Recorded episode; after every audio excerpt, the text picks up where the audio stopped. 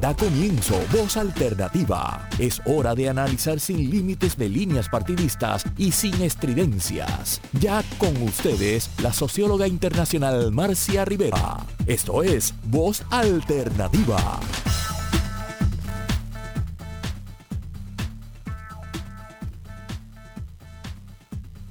Muy buenos días, amigas y amigos. Eh, que tengan todos muy lindo día. Me imagino que hay mucha gente que está en las fiestas de San Sebastián disfrutando, gozando de nuestra cultura, de nuestras tradiciones. Así que este, bienvenidos a este ratito de solar, de hablar de otras cosas y después en la tarde se podrán ir a seguir disfrutando de lo que eh, son esas maravillosas fiestas de San Sebastián. Bueno, en el día de hoy tenemos un programa que hace varias semanas quiero, quiero haber compartido, hubiera querido haber compartido con ustedes, pero el trabajo que está ahora en este momento, la Comisión Estatal de Elecciones no lo había permitido. Pero yo quisiera hablar, ¿verdad? Eh, estamos empezando el año, el mes quedan apenas 10 meses que se van volando para que estemos en, eh, en la próximas elecciones generales de Puerto Rico. Eh, estoy aquí abriéndole el espacio a alguien que quiere entrar y que no está pudiendo hacerlo. Vamos a ver qué le pasa. Ya puso una admisión general. Eh, ahí tenemos ya a otra persona con nosotros. Nos falta solamente eh, una persona ahora de esta, de esta primera hora. Bueno, como les decía, el programa de hoy eh, queremos centrarlo, ¿verdad? En el tema electoral hay mucho, mucho por conversar, por analizar y por compartir información con nuestra radio audiencia. Hoy queremos eh, comenzar lo que van a ser una serie de programas. Ustedes saben que a mí me gusta la idea de trabajar un tema a fondo Acabamos de terminar la semana pasada una, terminar por el momento, porque no se termina nunca, ¿verdad? Pero haber presentado cuatro programas sobre la situación de vivienda en Puerto Rico y cómo podemos encarar un problema tan grave como ese, donde prácticamente la mitad de la población no tiene acceso a una vivienda, o sea, no tiene cómo financiar el pagar una mensualidad, una renta o no puede adquirir una vivienda del mercado. Y eh, hicimos una propuesta, ¿verdad? Y una conversación con el sector cooperativista de Puerto Rico y vimos que hay posibilidades de que el cooperativismo se convierta en un actor principal en la solución del problema de la vivienda, de la escasez de vivienda que tiene Puerto Rico para los sectores medios y los sectores este, más empobrecidos. Así que eh, esa fue una serie importante y ahora, comenzando el 2024, vamos a empezar con elecciones. Así que algunas de las personas que ustedes van a ver aquí hoy las verán probablemente en, otras ocasiones, muchas ocasiones a lo largo de este año. Hoy me, me complace que vamos a estar discutiendo, ¿verdad?, los problemas de la gobernanza interna del sistema, cómo ese código electoral que nos impusieron a rajatabla, ¿verdad? Y que ha traído tanta confusión y tantos problemas al interior del organismo electoral para manejar la situación y tantos problemas a los partidos políticos este, que no son el Partido Nuevo Progresista quien ostenta el, poder total sobre la Comisión Estatal de Elecciones. Pues hoy queremos eh, centrarnos en el tema de la gobernanza del sistema, particularmente en esta coyuntura tan fluida donde hay cinco partidos, ¿verdad? Hay, además de los tres partidos eh, que tradicionalmente iban a las elecciones, está el partido, el partido, el proyecto Dignidad y el movimiento Victoria Ciudadana, pero además hay una enorme cantidad de candidaturas independientes que vamos a ver si logran cumplir con todos los requisitos que impone el código pero va a ser una, hay unas múltiples variables en esta, en esta particular coyuntura, lo que hace más importante que la gobernanza del sistema esté clara y bien afinada. Eh, así que de eso es que vamos a hablar en el, día de hoy, en esta primera, en la primera hora, vamos este, a estar conversando con el licenciado Héctor Luis Acevedo, que eh, lo veo por aquí que se está, está conectándose. Tengo a Lilian Aponte, Héctor Luis Acevedo, ustedes lo conocen, ha venido muchas veces al programa, es una persona con quien yo he compartido muchos años de análisis electoral y que este, siempre es una persona dialogante que se ha preocupado mucho porque Puerto Rico tenga un ordenamiento electoral justo y siempre ha estado dispuesto a, conversar, a llegar a acuerdos y a encontrar una forma de mejorar la gestión al interior del organismo electoral. Héctor Luis, buenos días.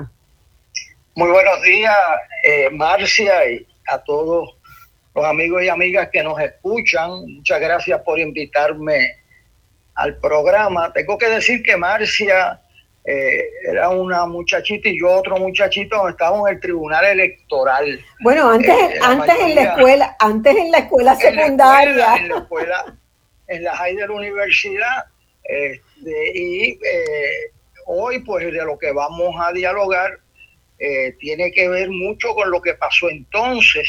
Yo me recuerdo el, el problema que tiene hoy la comisión es que no pueden validar las direcciones de la gente que está firmando las peticiones de endoso porque la cantidad es inmensa y los errores que salen en las direcciones pues no se registran. Eso en el Tribunal Electoral, cuando yo estaba allí, se le mandó una notificación a los electores a sus direcciones de dónde y cuándo tenían que eh, hacer la tarjeta electoral y devolvieron un 30%. Yo no sé si tú te recuerdas. ¿Cómo no? ¿Cómo no me recuerdo?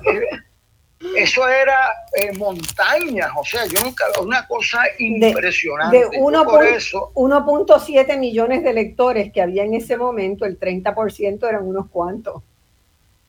¿Cómo que hicieron unos cuantos? No había quien viera eso, eso es lo que va a pasar, eso es lo que está pasando hoy. Y eso fue antes de que el correo y las diferentes agencias eliminaran una línea de las direcciones. A mí, este año, por primera vez en veintipico de años, me llegó una cuenta del ejército de Estados Unidos de cuánto yo gané en mi pensión. O sea, imagínate, 20 años, porque eliminaron una línea de la urbanización. Y eso era antes eh, en el Tribunal Electoral. Así que ahora, eh, estas cosas de la tecnología, hay que tener mucho cuidado porque se está jugando con el derecho al voto. Nosotros tuvimos una crisis porque devolvieron el 30% porque las direcciones en Estados Unidos y en Puerto Rico, los buzones rurales, este, donde está la calle 1, por ejemplo, yo vivo en una calle 1, pero ¿cuántas calles 1 hay si tú le quitas la urbanización eh, aquí en Cupey? Pues nunca me llegó un seguro de salud. O sea, y esto le está pasando a la comisión y yo me recordé anoche de rayos y nosotros sabíamos que eso no funciona así, porque aquí el nivel de direcciones no lo asimila bien el, correo con la... Lo mismo pasa cuando a veces uno paga con una tarjeta de crédito por un mecanismo este, electrónico y la dirección, si no la escribes tal cual el gobierno de los Estados Unidos tienes registrado ese edificio o esa verdad, esa dirección, no te llega. No te, no te pasa la transacción. Entonces tienes que colocarlo exactamente tal como el gobierno federal ordena que debe estar la, dirección. Bueno, vamos a seguir diciendo Marcia. Ah, sí. Vamos a seguir hablando de eso. Eh, Héctor Luis enseguida este, se emociona, pero quiero presentar también a los que van a estar con nosotros ah, en, la, mañana. Vamos adelante. Bueno, tengo también a Lilian Aponte. Lilian Aponte es la comisionada electoral del movimiento Victoria Ciudadana, pero eh, Lilian es una persona que ha estudiado mucho, que conoce mucho del sistema electoral y, y del análisis electoral, ¿verdad? Y me es un gran placer tenerla en voz alternativa hoy con nosotros y seguramente vamos a, va a haber muchas, muchas este, otras ocasiones en que estemos acá. Bienvenida, Liliana. Buenos días. Marcia, y a todos y a todas que sintonizan en la mañana de hoy. escuchamos mucho. ¿Se escucha mejor ahora? Ahora un poco mejor, pero todavía bajo. Pues yo sigo aquí. Pues buenos días, Marcia, a ti, a todas y a todas las personas que sintonizan en la mañana de hoy.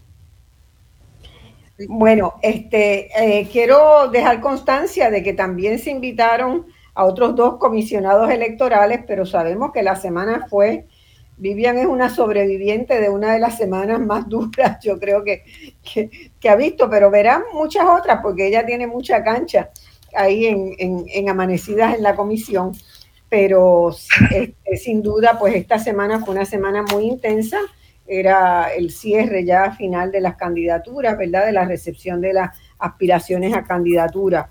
Y tenemos también a, así que estos dos otros comisionados electorales me comunicaron que no iban a poder estar, me lo comunicaron en el día de ayer, así que eh, tenemos también a Jorge Farinacci Fernó. Jorge es un abogado muy destacado, que en este momento ha optado por hacer una vida de carrera académica de investigación, en lo cual es un erudito, es uno de nuestros, eh, ya un joven eh, importante jurista y va a ser uno de esos juristas, ¿verdad?, que deje, que deje huella en la enseñanza y la investigación en derecho. Eh, y Jorge también ha, llevado casos, ha participado en equipos de casos en pleitos electorales y yo particularmente quería que él estuviera porque una de las preocupaciones que tengo y la adelanto eh, con el sistema electoral de Puerto Rico es que como muchas cosas en la vida de las personas en nuestro país se está judicializando.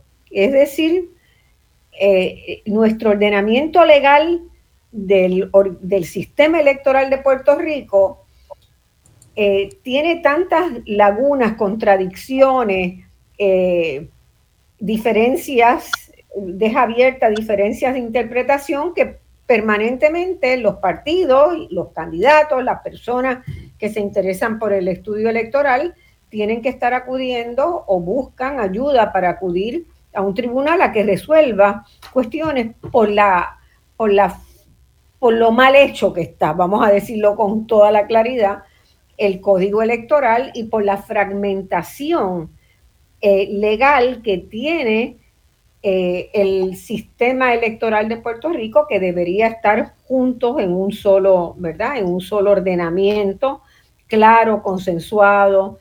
Así que yo, yo voy, a, voy a comenzar con el, con, con un dato, ¿verdad? Y para empezar con las preguntas inmediatamente, eh, cuando terminaron las elecciones pasadas, la voz popular en Puerto Rico estaba, ¿verdad? Todo el mundo estaba inconforme eh, y se sentía abochornado, avergonzado de cómo había funcionado el aparato electoral puertorriqueño en las elecciones pasadas. Eh, ustedes saben que fue uno, fueron casi más de un mes de angustia, eh, de aparecer cajas con papeletas, de aparecer actas en lugares donde no se suponía que estuvieran.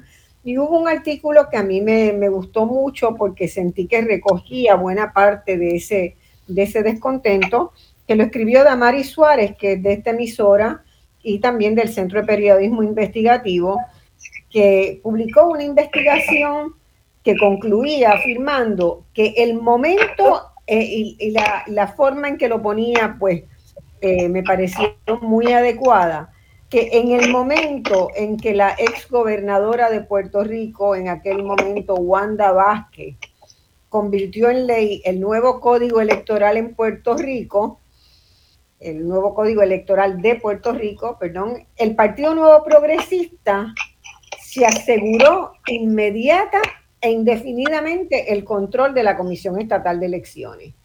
Porque esa ley del 20 de junio, la ley 58, el 20 de junio del 2020, le otorgó al presidente de la entidad un poder inusitado en un ámbito institucional tan importante como es el organismo electoral, ¿verdad?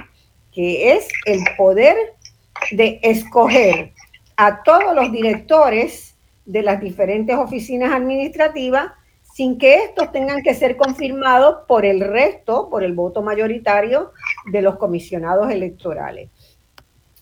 Eh, ahí hay un, ¿verdad? Ahí hay un problema muy serio porque ese código que está vigente eh, también confirma otros problemas que en su momento se, señalaron.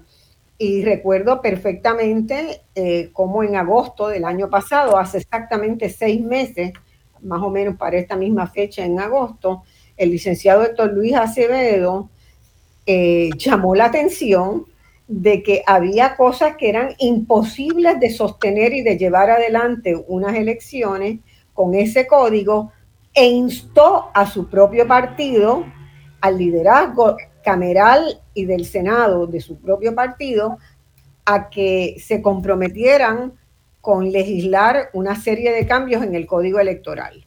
Bueno, ello hasta el día de hoy no ha sucedido, ¿verdad? Eh, así que la previsión de problemas que desde ese momento los que hemos estudiado el sistema electoral y los, las personas que han participado adentro del sistema electoral representando a sus partidos como comisionados, veníamos señalando desde el día uno, cuando terminaron las elecciones, y reiterando cuando el código nuevo que se propone está tan plagado de problemas.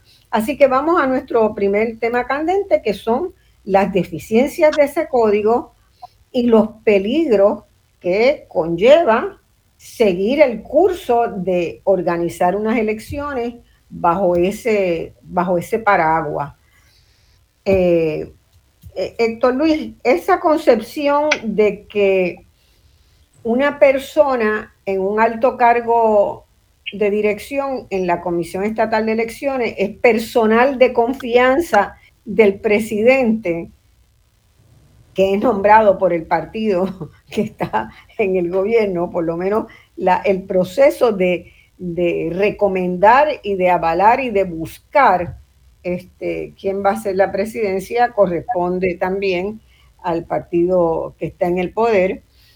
Eh, eso de que sean funcionarios de confianza va totalmente en una línea antagónica a lo que el Tribunal Electoral, que fue la primera experiencia tuya y mía en, sistemas electorales, predicaba, que era que tenían que ser personas, perfiles profesionales extremadamente eh, capacitados para ejercer una función en favor de todo el pueblo, de todos los partidos, de todos los votantes, de toda la población.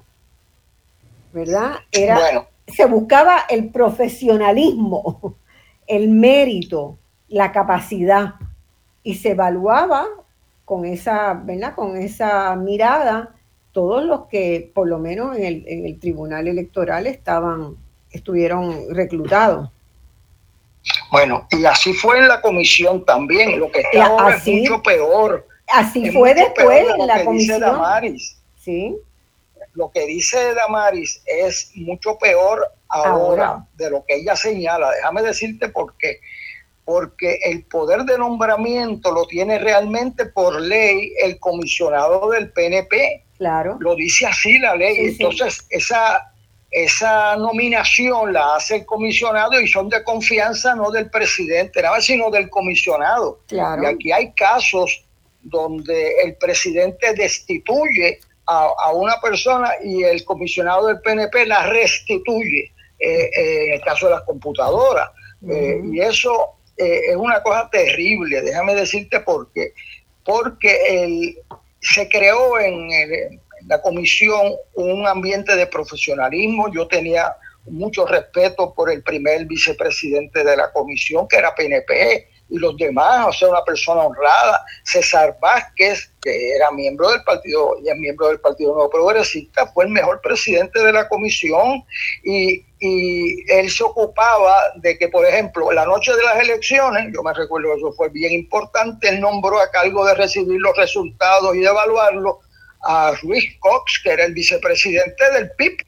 Charlie, eh, Ruiz Cox, una persona de una persona del mayor respeto de todos los partidos, o sea, excepto al quien y le gritaron, yo oí una conversación gritándole a César, pero él dijo, yo soy responsable de la honradez y de la confianza en las elecciones. Algo, la confianza no se puede legislar. Claro. Y yo esta madrugada pensé, caramba, estamos aquí eh, como no es la crisis del día, porque cuando venga a ser eso crisis ya no se puede remediar. en medio de las elecciones. Es ahora donde podemos ver cómo logramos eh, un consenso con esto. todos los partidos de minoría o de minoría parcial en el Senado y la Cámara aprobaron con el voto de todos, que representan el 67% del electorado, una, una medida electoral por consenso que es restituyendo lo que había con, el que, con lo que salió electo eh, eh, el gobernador Pierluisi dos veces comisionado residente. ¿Por qué una persona que sale electo con una ley la quiere cambiar? si salió electo con ella y salió electo Rosselló. ¿Por qué? Porque quiere perpetuarse en el poder. Y entonces hoy todos los jefes de divisiones son de la confianza de Edwin Mundo. Eso es una realidad jurídica, o sea, eso está ahí. Este, eso, eso dan unas ganas de llorar tan grandes. Bueno, eso cuando venga a dar ganas de llorar de verdad. A mí me dan ganas.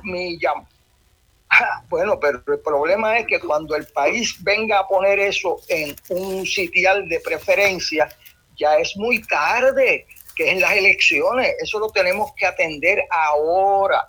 Yo se lo recomendé al liderato del partido eh, que buscara, porque el problema de esto es la naturaleza humana de quererse quedar en el poder a como de lugar.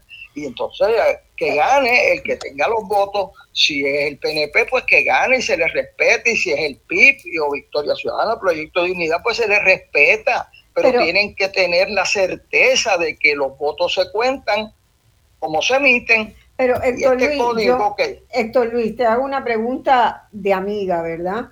Eh, yo me imagino que esto venimos discutiéndolo desde hace tres años, ¿verdad? De la necesidad de cambios profundos en la Comisión Estatal de Elecciones, en el ordenamiento este, eh, legal del, proceso electoral.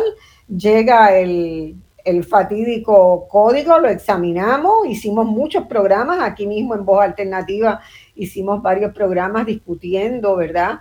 las carencias, las falencias que tenía ese ordenamiento, el Partido Popular estaba en control de ambos cuerpos legislativos. ¿Cómo es que no se pudo? Eh, yo me imagino que una persona como tú se tiene que sentir dolida, este, preocupada, porque ¿cómo es que no se pudieron legislar enmiendas a ese código? Bueno, las vinieron a legislar ahora, el año pasado, eh, con, bajo la presidencia de Jesús Manuel, eh, pero los presidentes pero legislativos mi, cambios que no este, hicieron uno, no, no, en aquella sí, pero en la que no hubo cambios significativos fue en la que negociaron y que yo dije alerta, alerta roja, ese proyecto que está en el Senado y la Cámara no cambia nada sustancial y además validaba el que no se le respetara la voluntad del elector y yo pues protesté, hice todo lo que pude y lo paramos. Pero, y luego se hizo una legislación por consenso de todas las minorías, que hoy son la mayoría. Pues fíjate lo que pasa aquí. El que está en el poder representa la tiranía de la minoría sobre la mayoría. La mayoría se puso de acuerdo en el presidente, en la presidenta alterna, en las medidas de restituir la confianza y el gobernador, y eso es algo que nos va a, a, quitar las instituciones, se negó a recibir a los partidos de minoría, a dialogar, se negó y lo vetó de bolsillo. Y esto es, eh, es una leña para una crisis futura. Y esa crisis se da cuando hay elecciones cerradas y siempre en Puerto Rico hay alguna elección cerrada, además de la mía, ¿verdad? Por, 29 votos un cuarto de millón, este, y las de un por ciento, y esas cosas. Y nosotros hoy, aquí en este programa tuyo, tenemos que dar un, grito de, desesperación. O sea, eh, el proceso electoral no le pertenece al Partido Popular, ni al PNP, ni a Victoria Ciudadana, ni al PIB, ni a Dignidad. Le pertenece al pueblo porque cada elector es el que tiene que decidir y se le tiene que respetar. Entonces, este código hoy dice que la voluntad del elector no se respeta. Si la máquina no la lee, aunque usted votara, digamos, por Pedro Pierluisi y puso la X en el retrato de Pedro Pierluisi, ese voto no se cuenta, no se cuenta. y yo lo digo y la gente dice, pero ¿cómo puede ser? Ignacio Rivera me dice en el programa que yo tengo todos los miércoles, pero ¿cómo puede ser eso? Eso, bueno, pues es lo que es. Así que eso hay que ir al tribunal y los pibazos no se representan y, y los pavazos famosos que votaban encima de las insignias del partido, encima de las insignias, por unanimidad el Supremo lo decidió y hoy la ley dice lo contrario. Así que eso va a tener muchos pleitos y, va, como decía el profesor Pildes, que hizo un artículo así, la, eh, se está constitucionalizando, judicializando todo el proceso electoral y eso no es lo mejor. Lo mejor es que el que tenga los votos gane y todos los partidos tienen que reconocer eso, pero hay que respetar la voluntad del elector. Aquí esta ley hoy no respeta las decisiones del Tribunal Supremo en cuatro casos, cuatro casos, y el Supremo lo, lo invalida y lo deja en la ley. Este, y eso pues es terrible. Estamos hablando Déjame preguntarle también a, Jorge Farinacci sobre eso, que lo debe haber estudiado y después quiero que, que este Lilian eh, probablemente va a tener que comenzar la próxima, en el próximo turno, pero que nos dé la experiencia de cotidiana en la Comisión Estatal de Elecciones, de eso que nosotros, ¿verdad? Desde el Código Electoral se viene señalando. Este, eh, Jorge, te pido que, abordes este asunto, ya que Héctor Luis lo plantea, ¿verdad? El peligro de la judicialización, que para todo haya que ir y recurrir a un tribunal. Bueno, en, años electoral, los tribunales de justicia de Puerto eh, Rico. Estamos lejos. Oh, vamos a ver. Que esto es la tecnología, ve las circunstancias. Perdón, perdón, eh, Jorge, te escuchamos muy lejos, por lo menos. Muy lejos. Bueno, ve, con Lilian y yo... ¿Ustedes lo escuchan, Lilian? Sí, yo escucho a ti, a, Jorge de ¿A Jorge? Sí. sí, yo los escucho a todos y todas. No, no lo estoy escuchando. Yo no lo estoy escuchando. Bueno, vamos a ver. A ver, Jorge. Eh, nada, yo, si quieres, yo, yo creo que es bueno que te llamen por el teléfono, ¿sabes? Porque. Mira, a ver. Y ahora, mejor. Está bueno. ¿Se escucha un poquito mejor ahora? todavía. Vamos a ver. No sé si el, si el control puede subir un poco el volumen general o algo, ¿no? Y ahora, un poquito mejor. Un poquito mejor así. No, déjame, eh, déjame tomar entonces a Lilian, porque ya estamos para, para entrar. Vamos a la pausa, vamos a la pausa y tratemos de resolver esto ahora. Eh, en lo que vamos a la pausa y volvemos de inmediato.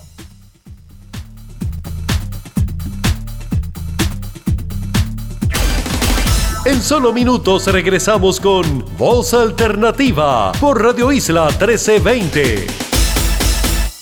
Pa'lante con Aela. Escucha en la versión podcast en radioisla.tv, Spotify y todas las plataformas digitales. Dale play y conéctate con el sentir de Puerto Rico.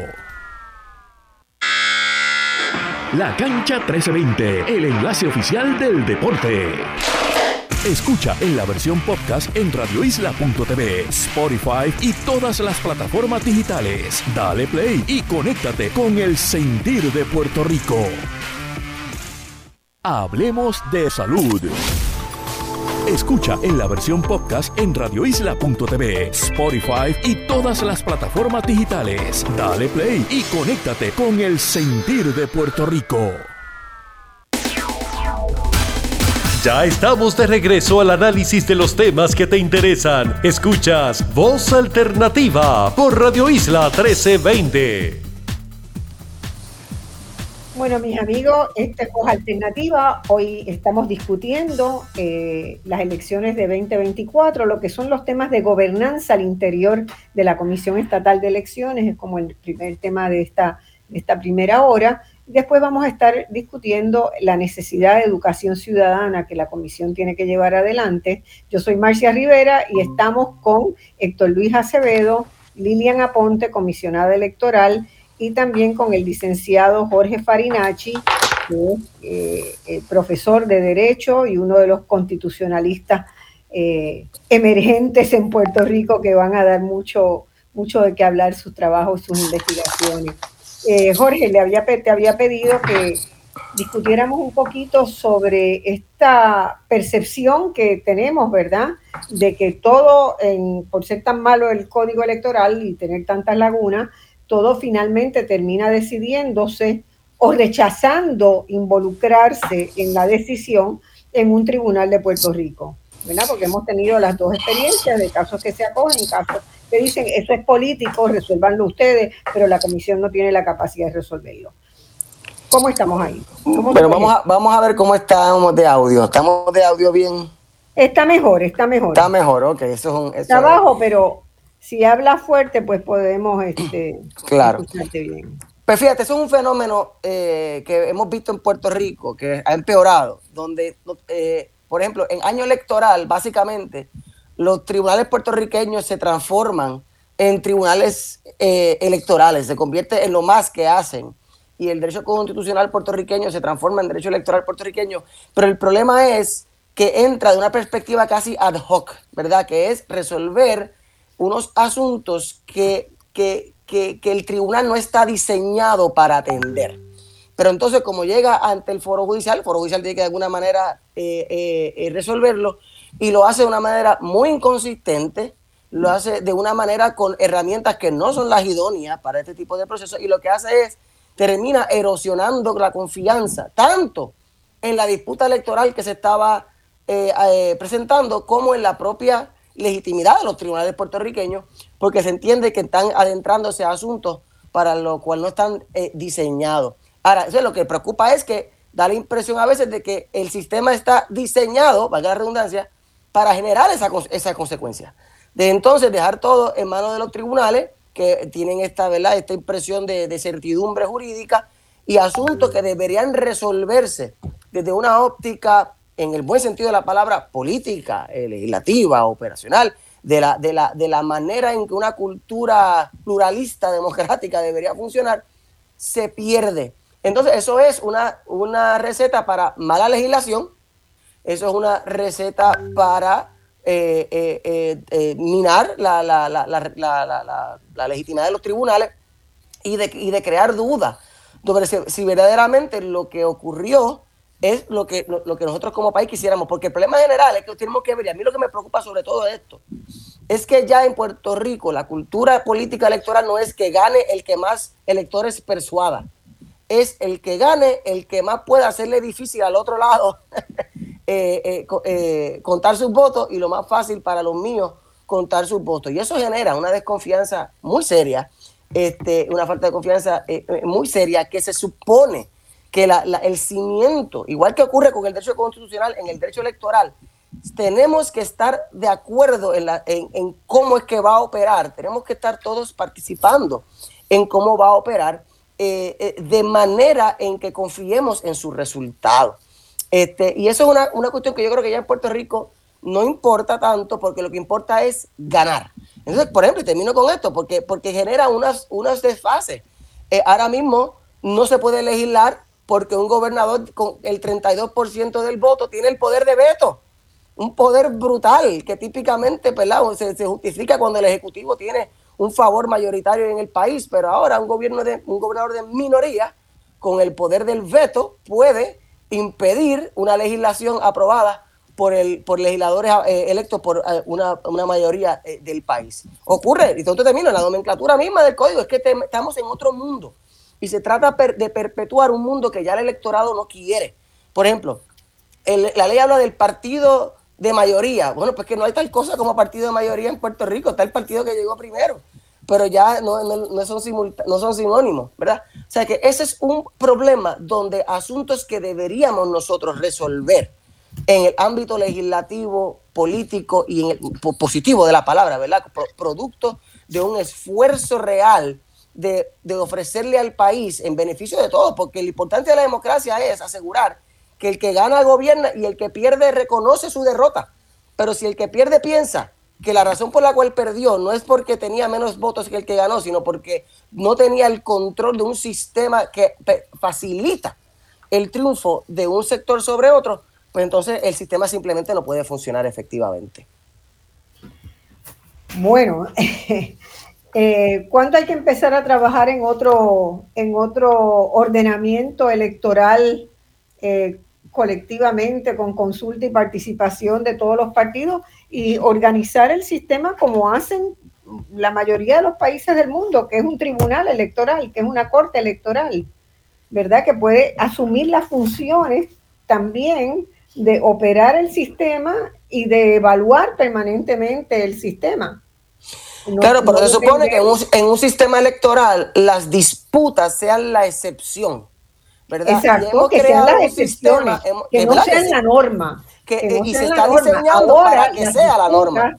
O sea, hubo una etapa, y no sé si Héctor Luis está todavía por ahí en línea, pero hubo una etapa donde eh, se percibió un cambio en la lógica del manejo de las elecciones hacia un sistema contencioso, donde para cada funcionario de un partido tenía que haber otro de otro partido, y eso generó una gran burocracia por un tiempo, ¿verdad?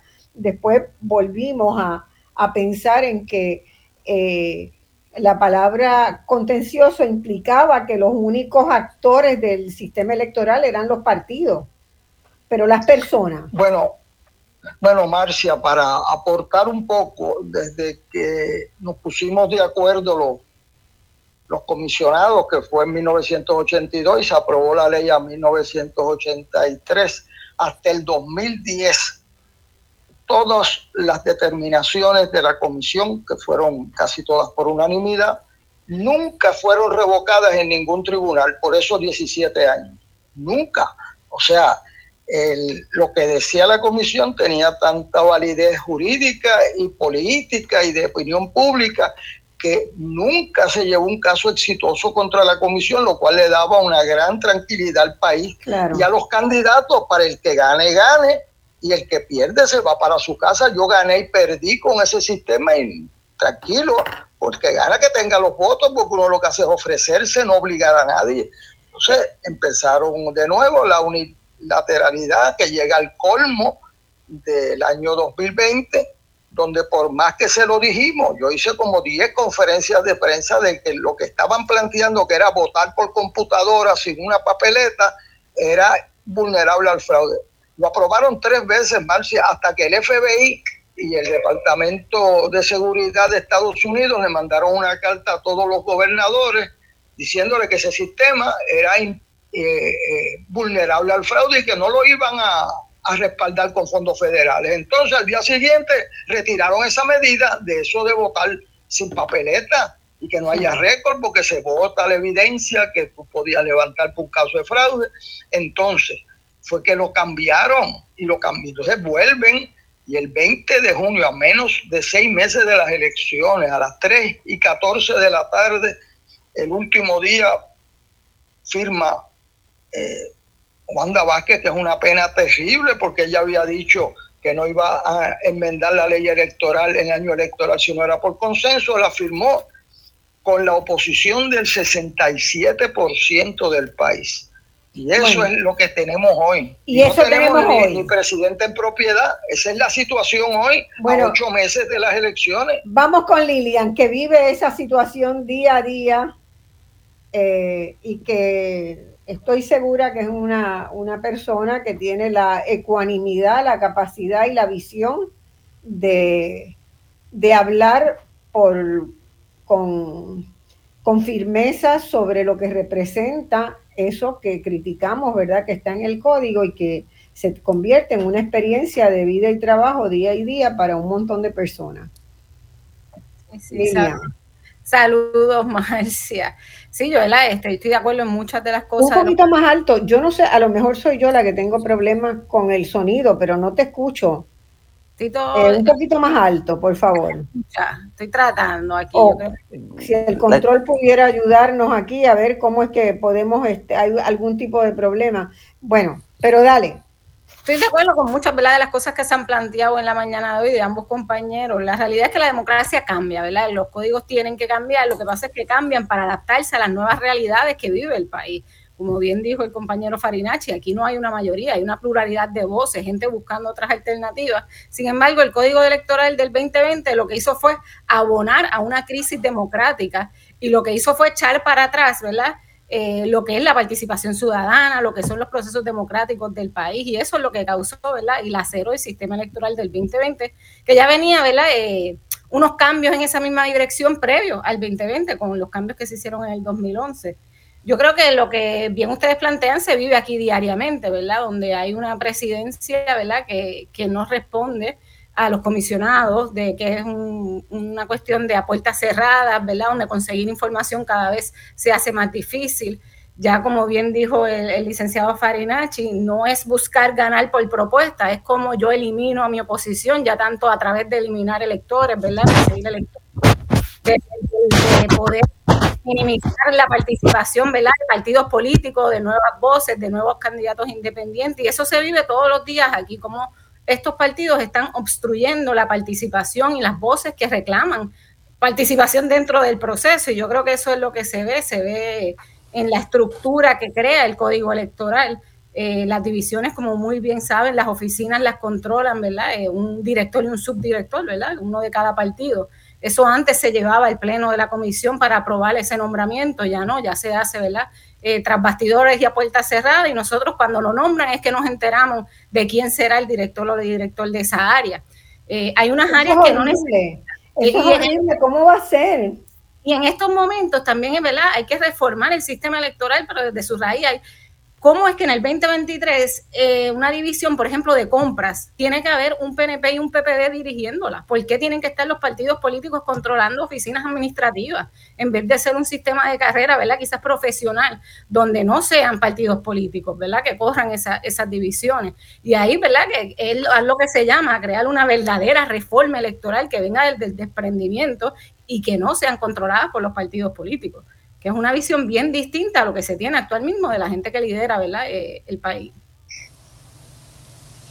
Eh, Lilian, en, las elecciones pasadas hubo situaciones que no quisiéramos tener que recordar, ¿verdad? Por lo, por lo violentas que fueron, por lo agresivas de los derechos fundamentales básicos de los electores, como fue el manejo del voto por correo, eh, y este año se espera, ¿verdad?, una avalancha de votos, porque el código admite que, así sea.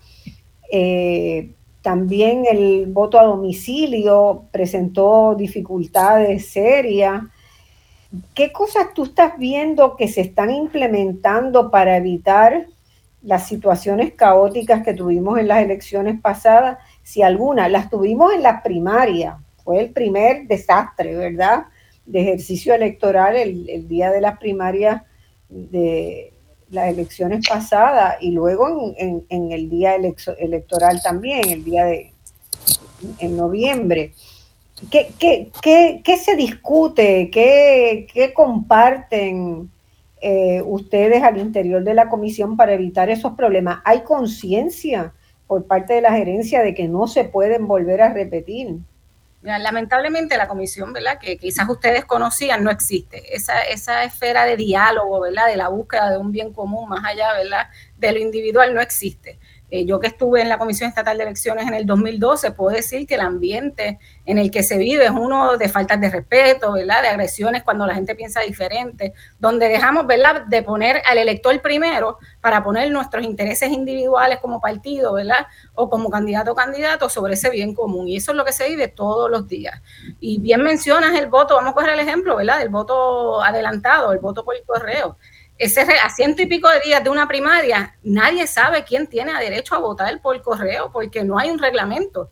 Ese reglamento que comenzó a discutir. ¿Y se, ¿Y se permite el voto adelantado en primarias también por correo? Sí, está incluido, pero ese, ese reglamento se discutió ya hace más de un año y se sometió a la presidencia porque no había un acuerdo. Uno de esos eh, eh, fundamentos era la cuestión de la edad, pero eso ya casi hace un año que estamos en espera de que se resuelva. Y el código le da al presidente o la presidenta 10 días para resolver cuando no hay conflicto y ya va casi un año. Y entonces escoger, ¿verdad? Que también hay un código que tampoco es respetado por los comisionados o por la presidenta de la Comisión Estatal de Elecciones, para simplemente ver cómo podemos manipular o quizás, ¿verdad? Este, crear un proceso a nuestra conveniencia para ganar unas elecciones. Y eso, entonces, eso es lo que lleva es a que los partidos de oposición al partido que está en el gobierno tengan que recurrir permanentemente a los tribunales. Claro, a los eh, eh, incluso para defender este código. A los tribunales, a las denuncias, ¿verdad? Constantes, ¿verdad? Claro un, nivel de apertura y lo tuvimos ahora mismo con el proceso de candidaturas, que fue igual caótico hasta el último día desde el inicio, con las candidaturas independientes. Por lo menos de nuestra parte, como hay un nuevo sistema electrónico, el ERE que se impuso eh, a final del camino, se le dijo a la presidencia, vamos a hacer talleres seminarios para el país para que conocieran los procesos previos a abrir el proceso de candidatura y se dijo que no, porque no habían candidatos certificados. Entonces, no prever, ¿verdad? Es la falta, ¿verdad?, de querer educar, de querer que la gente eh, participe de los procesos, creando el caos al final. Y el proceso de candidatura que culminó hace, que no ha culminado, tengo que decir, ¿verdad? Porque hasta ahora no hay ningún candidato certificado por la Comisión Estatal de Elecciones ha sido caótico, igual direcciones que no concuerdan, sistemas que están fallando. Entonces, crear el caos y querer, ¿verdad? No decirle al país lo que está pasando, no querer involucrar al país en la toma de decisiones y del día a día de la Comisión Estatal de Elecciones. Yo estuve mirando, hay, hay unas cosas donde también uno, uno percibe, ¿verdad?, que son resultados de esa incapacidad o esa decisión de no asumir la educación ciudadana pero por ejemplo los datos de las personas que se han añadido recientemente al registro electoral, ¿verdad? Después de las elecciones pasadas y comparándolas con esta misma fecha en elecciones anteriores, hay una diferencia muy grande, muy significativa en la incapacidad de atraer nuevos electores al, al registro electoral, ¿verdad? Y esa me parece que es una función vicaria, una función imprescindible de la Comisión Estatal de Elecciones, ¿verdad? De que se asegure de tener el registro electoral más completo, más este, puro, más eh, real, más realista que se puede. Sin embargo, yo no pongo una uña por el registro electoral de hoy en Puerto Rico, porque eh, he tenido experiencias de revisar algunos datos de algunos precintos y de saber que hay personas que no deberían estar en el registro electoral porque se murieron y que no ha habido una buena depuración del registro. Y, me parece, no siento que de la dirección de la comisión en ningún lugar he visto que se ponga en prioridad, ¿verdad? Lograr un registro electoral óptimo. Si alguien lo ha visto, me dice. Una cosa que a mí me preocupa, para antes de entrar en el, en el detalle, porque esto es parte de un patrón. un poquito más alto, no te oigo. Es, es, es, parte de un patrón. Y el es parte de un patrón. y, es, y el patrón es, es casi un lesser fair electoral. Es la privatización del voto en el, en el siguiente sentido. En vez de una entidad pública que se asegura de maximizar la participación colectiva de la ciudadanía, Ahora esto es sálvese quien pueda, ¿verdad? Y cada cual es responsable de lo suyo, cada cual tiene que hacer todo electrónicamente desde su casa y el que no pueda, mala suya, a menos que usted cuente con un partido con maquinaria que lo ayude a usted porque usted es de ese partido. Entonces, nuevamente, estamos viendo que esto está diseñado para favorecer a los partidos que tengan maquinarias establecidas, de manera en que yo ayudo a mi elector y el elector que no sea mío no lo ayudo y no es mi problema. Este, y, eso yo creo que es lo que se está fomentando de, crear casi un sistema neoliberal electoral eh, eh, eh, que, que, está diseñado para que cada partido administre sus electores y, y, ya nuevamente no es quien, quien persona más, es quien logra maximizar ese espacio. Y a eso se añade lo que yo creo que estaba también diciendo este, la compañera Lilian, de que, porque fíjate, de la conversación que tuviste con Héctor Luis, la desconfianza no es mala, la desconfianza es buena, pero la diferencia es desconfianza que crea una cultura hacia el consenso, donde yo tengo que llegar a un acuerdo contigo para esto funcione, versus una que está diseñada para generar a la primera oportunidad disputas, de manera en que, por ejemplo, ah, ahora todo, recuerde que cuando no hay consenso lo decide la presidencia de la comisión. Bueno, eso está ahí como un mecanismo nuclear, de plan B. En caso de que el sistema no funcione, pues haya algo. Pero ahora eso se ha convertido en el plan A. Ya no se intenta llegar a consenso. Incluso yo creo que ahora el sistema está diseñado para frenar a toda costa el consenso, de manera en que entonces venga este, esta entidad controlada por, por, una fuerza a tomar las decisiones. Y nuevamente nosotros hemos visto la, la, experiencia. Qué casualidad que cada vez que en la comisión hay disputa y no hay consenso, además, cuando no hay consenso porque un partido rompe el consenso, la presidencia falla siempre a favor de ese partido. Tú sabes, no es que el PNP nunca tenga la razón, pero no puede ser que el PNP siempre tenga la razón. Este, entonces, eh, crea una carga bien fuerte porque recurrir a, foros legales, a hacer recursos judiciales, todo eso conlleva tiempo y esfuerzo y para muchas cosas es cuesta arriba porque todavía nuestro ordenamiento parte de la premisa de que la Comisión Estatal de Elecciones es una agencia experta a la que hay que darle deferencia. Bueno, era experta en, lo que ustedes estaban este, describiendo previamente, cuando es el producto de una experiencia colectiva acumulada de diferentes fuerzas políticas, no la conveniencia de una. Y lo que esto está diseñado, además de procesalmente excluir otras fuerzas políticas de, la toma de decisiones, pero sustantivamente crear ahora mismo un sistema electoral donde se va a medir el éxito dependiendo de la capacidad de maquinaria que tiene un partido de movilizar sus electores, de asegurarse de que sus electores tengan la dirección correcta, que sus electores le llegue el correo, este, y que si a otra, otro elector el correo está mal y no le llegó la papeleta, mala suya. Es un Sochi's Life de las elecciones. Eh, eh, eso es un poco terrible, ¿verdad, Héctor Luis? Es que no pude escuchar. No pudiste escuchar ah, Bueno, este, es que las deficiencias son todas, van todas en contra del elector y no importa un elector, ¿verdad?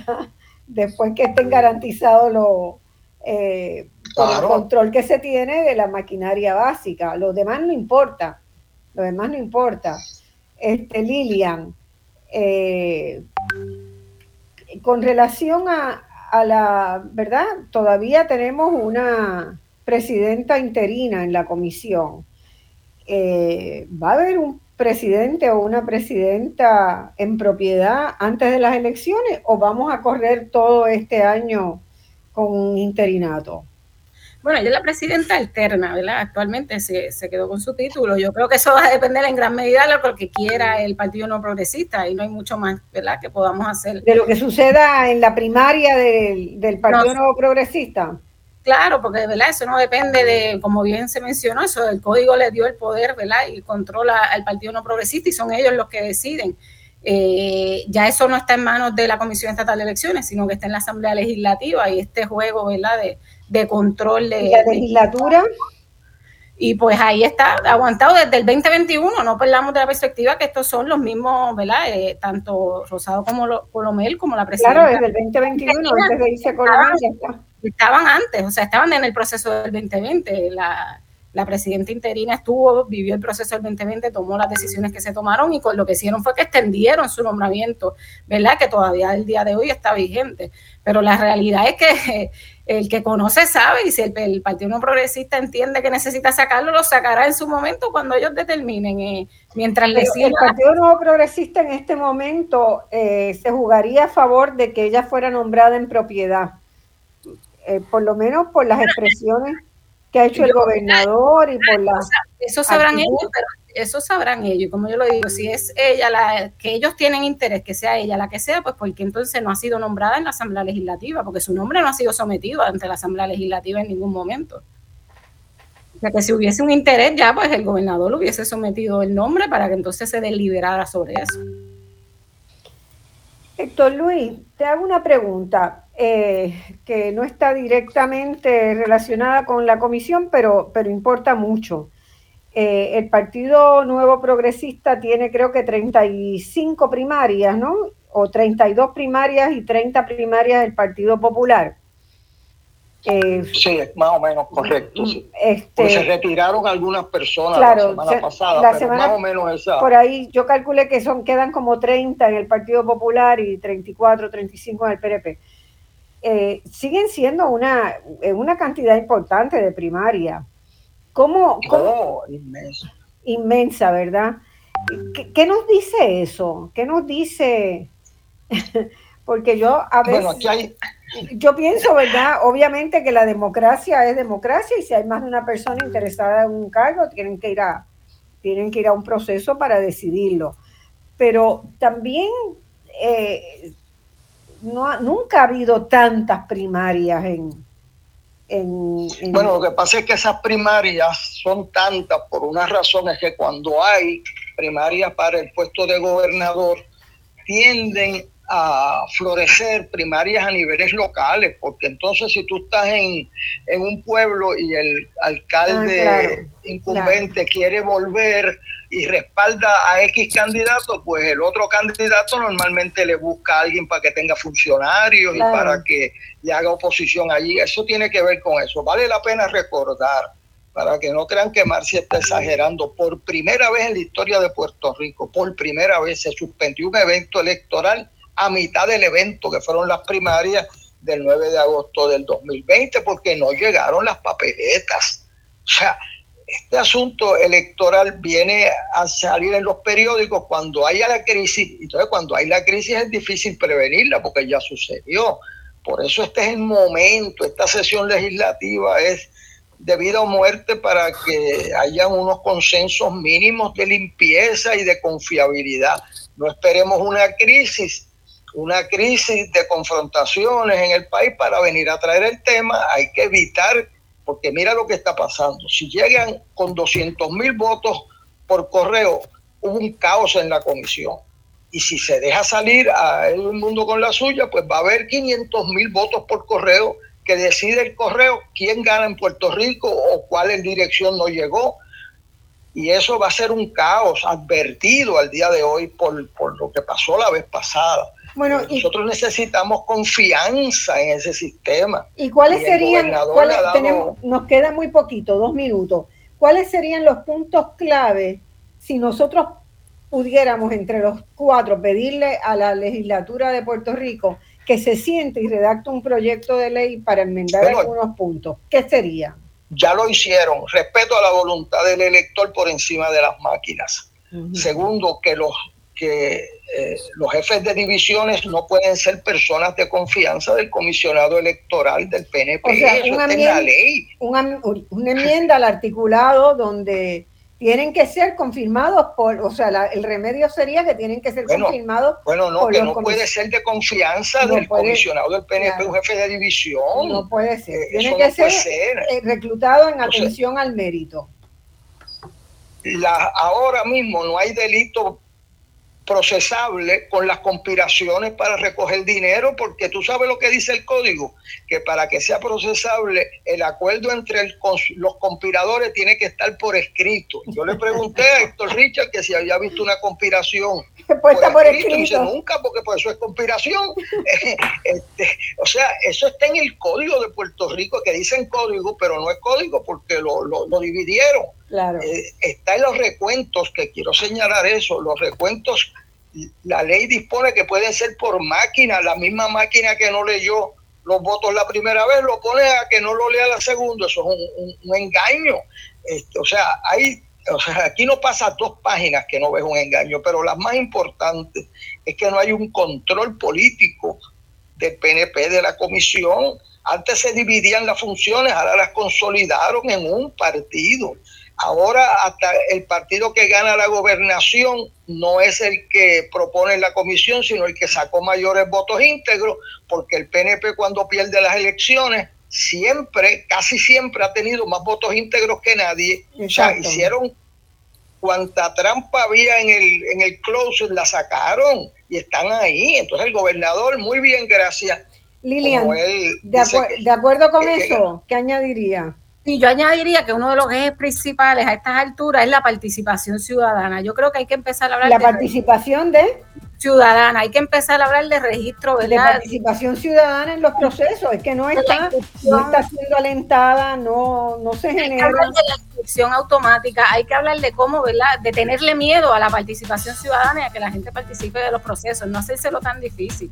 Eh, muchas jurisdicciones, ¿verdad? Tanto a nivel federal como a nivel internacional, uno se levanta el día de las elecciones y ese día decide votar y puede hacerlo. Y yo creo que debemos mirar, ¿verdad? En ese, en ese sentido, la seguridad, ¿verdad? Tanto de máquinas como de ordenamiento estructural, se lo va a dar la gente. A la medida que la gente participe y se envuelve a los procesos, tendremos mayor transparencia.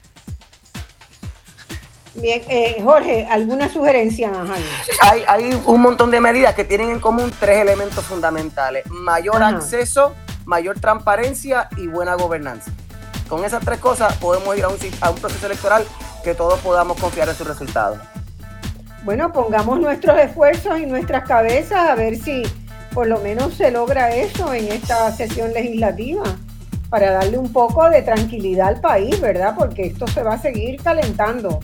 Así que este, ojalá que los líderes legislativos puedan, puedan escuchar eh, este llamado y que, se pongan para su número, ¿verdad?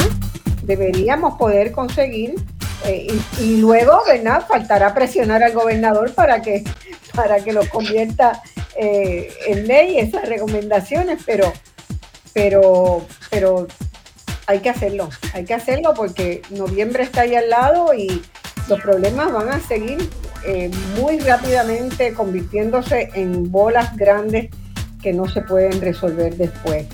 Bueno, les agradezco su participación. Eh, tenemos que ir a una pausa. Lilian queda conmigo porque voy a seguir discutiendo el tema de la educación ciudadana, la educación y la participación ciudadana en el proceso electoral y nos va a acompañar eh, eh, el, doctor Ángel Villarini, un gran conocido educador, va a estar con nosotros. Y yo les agradezco mucho y no quiero abusar de nuestros invitados, ¿verdad? Pero si desean quedarse, están bienvenidos a quedarse, pero sé que, es un domingo complicado y que todo el mundo tiene muchas otras cosas. Así que vamos a la pausa y volvemos de inmediato.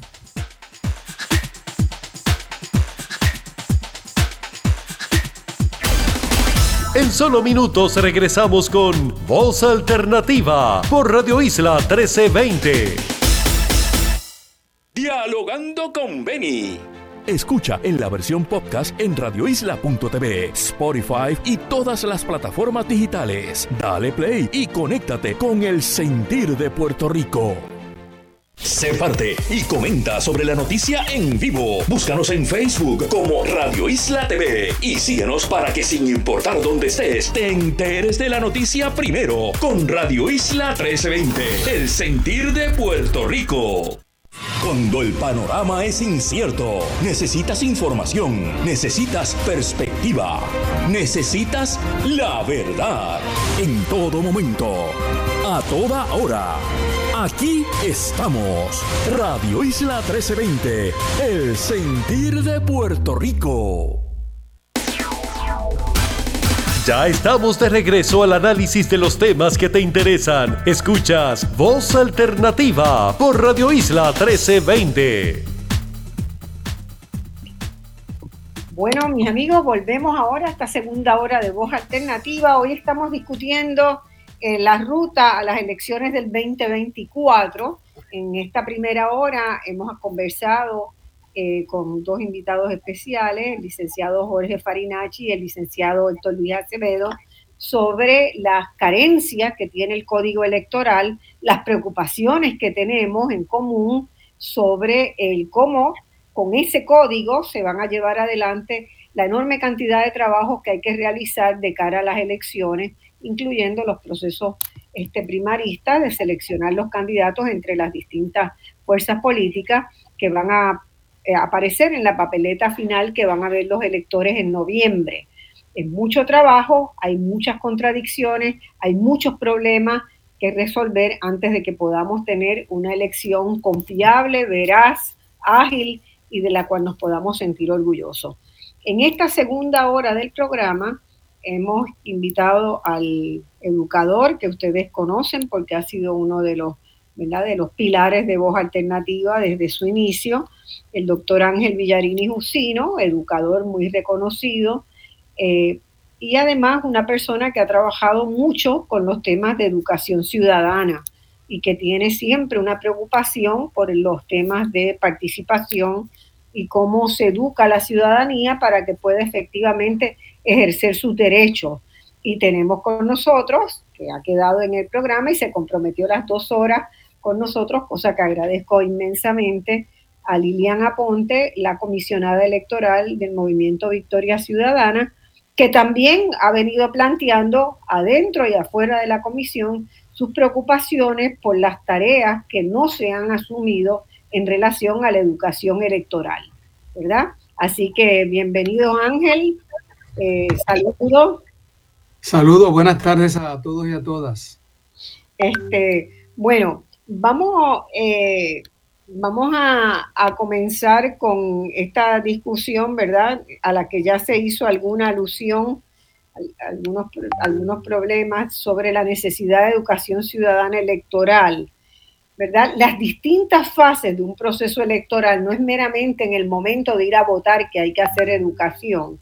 En todas las fases de un proceso electoral se requiere de una comunicación muy efectiva que debe haber entre el organismo electoral y la ciudadanía.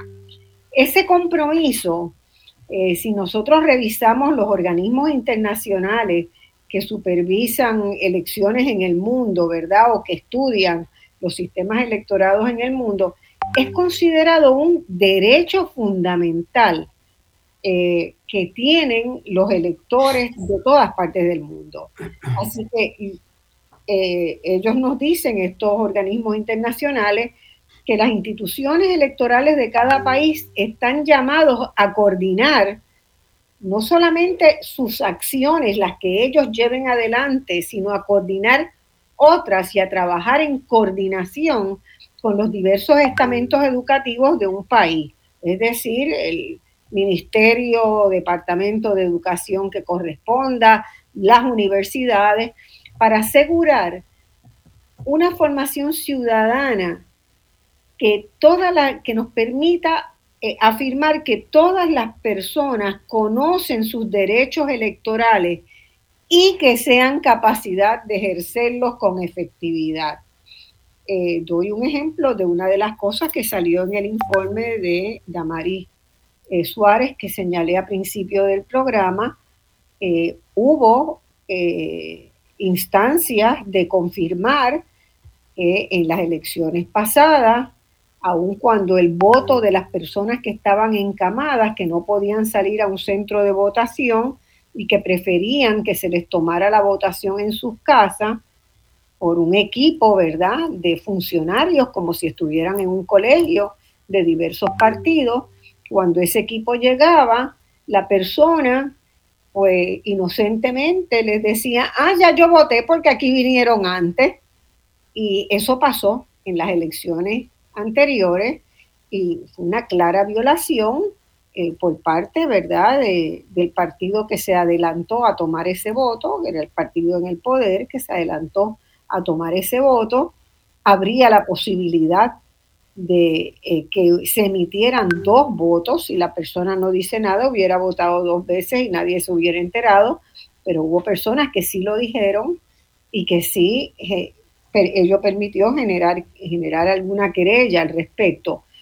Eh, pero también el hecho de que una persona no haya estado informada de que no debía aceptar, ¿verdad? Una persona, que solamente una persona fuera a tomarle el voto. La persona lo aceptó porque, porque no sabía que tenían que venir funcionarios de todos los partidos a tomarle ese voto. De la misma manera, en las elecciones pasadas hubo una enorme cantidad de faltas en las papeletas electorales porque la gente no sabía votar por los candidatos por acumulación. Y hubo gente que pensaba que había que votar por seis y marcaron cruces y cruces invalidando la papeleta. Y eso fue una situación eh, extremadamente álgida porque llegó a representar unas 100 mil votos cuestionados. Eh, le pregunto a Ángel, ¿verdad? Si efectivamente la misión educadora del organismo electoral si en su percepción se está dando eh, con la eficacia, la eficiencia, eficiencia, la efectividad que se necesitaría. Eh, de nuevo, buenos días a todos y a todas. Este, no estoy seguro si están viendo mi imagen. Eh, por lo menos no se refleja acá en mi. No, no estoy viendo, no estamos viendo tu imagen. Estás con tú, con un logo, pero te pues escuchamos, pero te escuchamos perfectamente. Ok, bueno, este, eh, yo, yo, quisiera antes que nada eh, eh, explicar por qué razones es que esta misión educadora que se supone tenga el organismo electoral, pues no, no se cumple. lo primero que debemos de tener en cuenta es que la democracia es gobierno del pueblo, para el pueblo y por el pueblo. Eso significa un gobierno que es expresión y responde a los intereses del pueblo, de sus grandes mayorías. En los términos electorales en los que se concibe principalmente el ejercicio democrático en nuestro país, eso significa que debe ser la mayoría del pueblo la que elija y nombre sus gobernantes para que satisfaga sus intereses. Un sistema de democracia electoral que sea efectivo para lograr eso depende de la conciencia política y electoral que tenga la ciudadanía. Esto implica sobre todo que la ciudadanía conozca quiénes son de verdad sus amigos y quiénes son sus enemigos. En otras palabras, quiénes en verdad pueden proteger mis intereses eh, y quiénes realmente los adversan. Y me refiero aquí, claro, a los intereses de las grandes mayorías del pueblo, de modo que en el momento de uno elegir, uno sepa que está votando por personas que van a defender sus intereses y no por aquellos eh, que los adversan.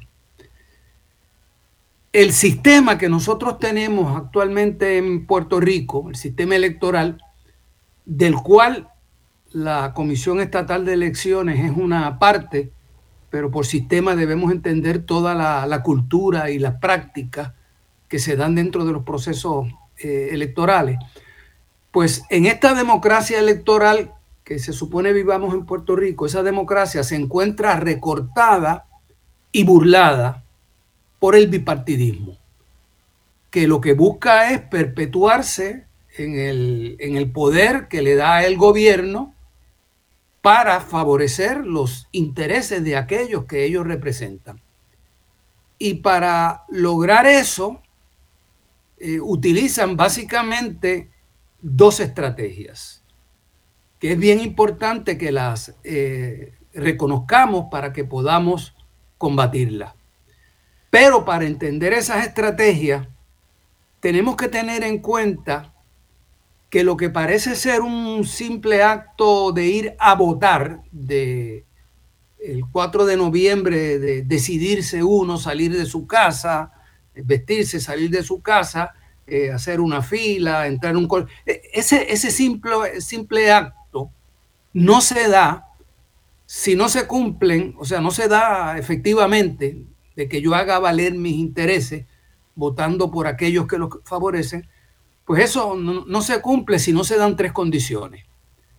La primera condición es que las personas que están habilitadas para votar tengan una conciencia política democrática y esto significa, y yo quiero insistir en este punto de la conciencia porque hoy día todas las batallas políticas que se están dando en el mundo giran en torno a la formación de la conciencia.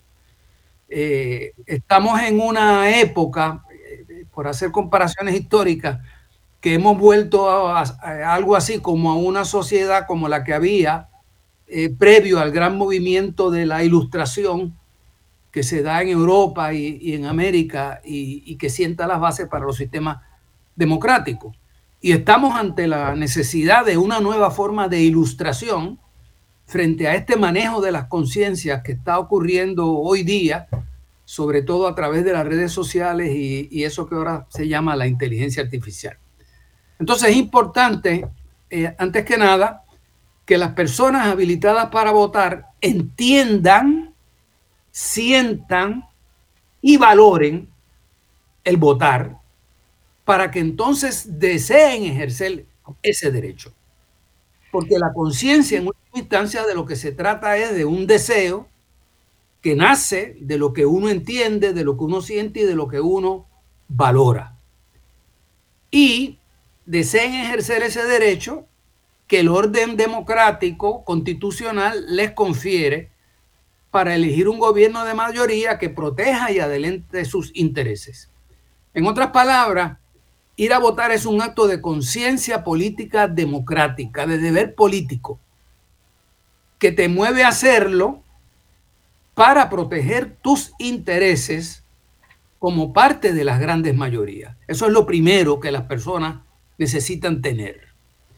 Y aquellos que estamos empeñados en educar esa conciencia ciudadana, eso es lo primero que tenemos que tener en cuenta. ¿De qué se trata? Educar la conciencia. ¿Qué es eso de la conciencia? Y yo creo que eso la mayoría de las veces no lo tenemos claro, nunca lo hemos tenido eh, claro, salvo ciertos momentos en la, en la historia. Eh, y si no tenemos eso claro, pues no vamos a avanzar en, en derrotar la agenda del bipartidismo. Lo segundo que se requiere es que exista un orden constitucional, el ordenamiento jurídico electoral, pero también las instituciones y las prácticas por parte del gobierno, que es el que organiza y, dirige el, aparato, que garanticen que puede ejercerse por parte de toda la ciudadanía tal derecho a elegir gobierno de las mayorías. De modo que en efecto sean las grandes mayorías las que elijan el gobierno y se respete su voluntad. Por lo tanto, un derecho a votar sin instituciones y prácticas de gobierno que las garanticen es letra muerta. Es una burla a la ciudadanía. Y no me tengo que extender en este tema porque ya se hizo en la primera parte del programa. Tenemos código electoral, tenemos instituciones y tenemos prácticas electorales desde el gobierno que lo que son es letra muerta del derecho a, elegir gobierno de mayoría. Eh, lo que tenemos es una burla de la ciudadanía. Bueno, y esa, yo creo que el rechazo a esa burla probablemente nos ayude a explicar, a entender por qué la tasa de participación en el proceso electoral ha ido bajando tanto, ¿verdad, Lilian? Que ha habido una merma muy significativa. Claro, que quisiera, eh, para eh, concluir, terminar con un tercer aspecto y, luego podemos seguir este, dialogando. Eh, pero en, efecto, un, poco, muchas de las personas que se han alejado de los procesos electorales es porque se percatan de esta burla. Claro, por eso. Y por lo tanto de la inutilidad de su voto. Tercero, que nos ayuda a combatir lo segundo. Un derecho para el cual no exista la educación y capacidad de parte de la ciudadanía para ejercerlo. Es decir, un derecho que no va acompañado de educación política y electoral no partidista, que se promueva desde el gobierno y la sociedad civil, desde la conciencia política electoral, que desarrolle la conciencia política electoral de cómo ejercer ese derecho efectivamente, eso hace que el derecho electoral sea letra muerta. De nuevo, una burla a la ciudadanía. Así que en resumen, tenemos que el bipartidismo ejerce su dominio utilizando o impidiendo que se desarrollen estas tres condiciones de las que hemos hablado.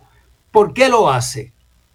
Porque el bipartidismo sabe, y lo sabe porque los resultados de las pasadas elecciones lo demostraron, los cuales nos impusieron como ganador a un partido y un gobernante de minoría, es decir, de un 33% de apoyo.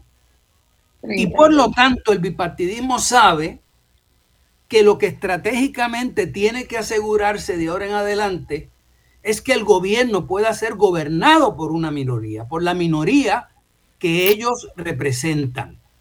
Y debemos tener entonces en cuenta que estas elecciones es muy posible que sean ganadas por un partido que obtenga incluso menos del 30% de los votos. Y esa minoría gobernante quien está mejor preparado eh, para armarla, porque tiene los recursos tanto del gobierno como económico, es el, el partido que nos gobierna. Eh, y puede armar esa mayoría sumando eh, la cantidad de empleados públicos que dependen de ellos, los carreristas, los carreristas políticos dentro de su maquinaria partidista que está metida en todos los, los, barrios y municipios, los contratistas, los inversores, la gente que se siente agradecida por ciertas dádivas o que, o que confunde como buen gobierno lo que no es sino el dinero federal que nos llega eh, a, Puerto, a Puerto Rico. Por lo tanto, lo que tenemos que tener claro es que la finalidad estratégica del partido que nos gobierna es sumar quizás menos de ese 30% de los electores, manteniendo el actual cuerpo electoral que lo favorece. Y para ello tienen dos objetivos, que es lo que tenemos que tener nosotros presente. Primero, evitar la inscripción de nuevos electores, desmotivar a los inscritos para lograr que menos del 50% de los hábiles para votar lo hagan. Es decir, que la fotografía del cuerpo electoral sea la misma o menor que el de las pasadas elecciones. Y segundo, evitar que nuevos electores y electoras se interesen en votar y de hacerlo, de que se inscriban, desconozcan entonces cómo hacerlo. Y termino diciendo que para lograr eh, esos dos objetivos se valen de dos estrategias principales.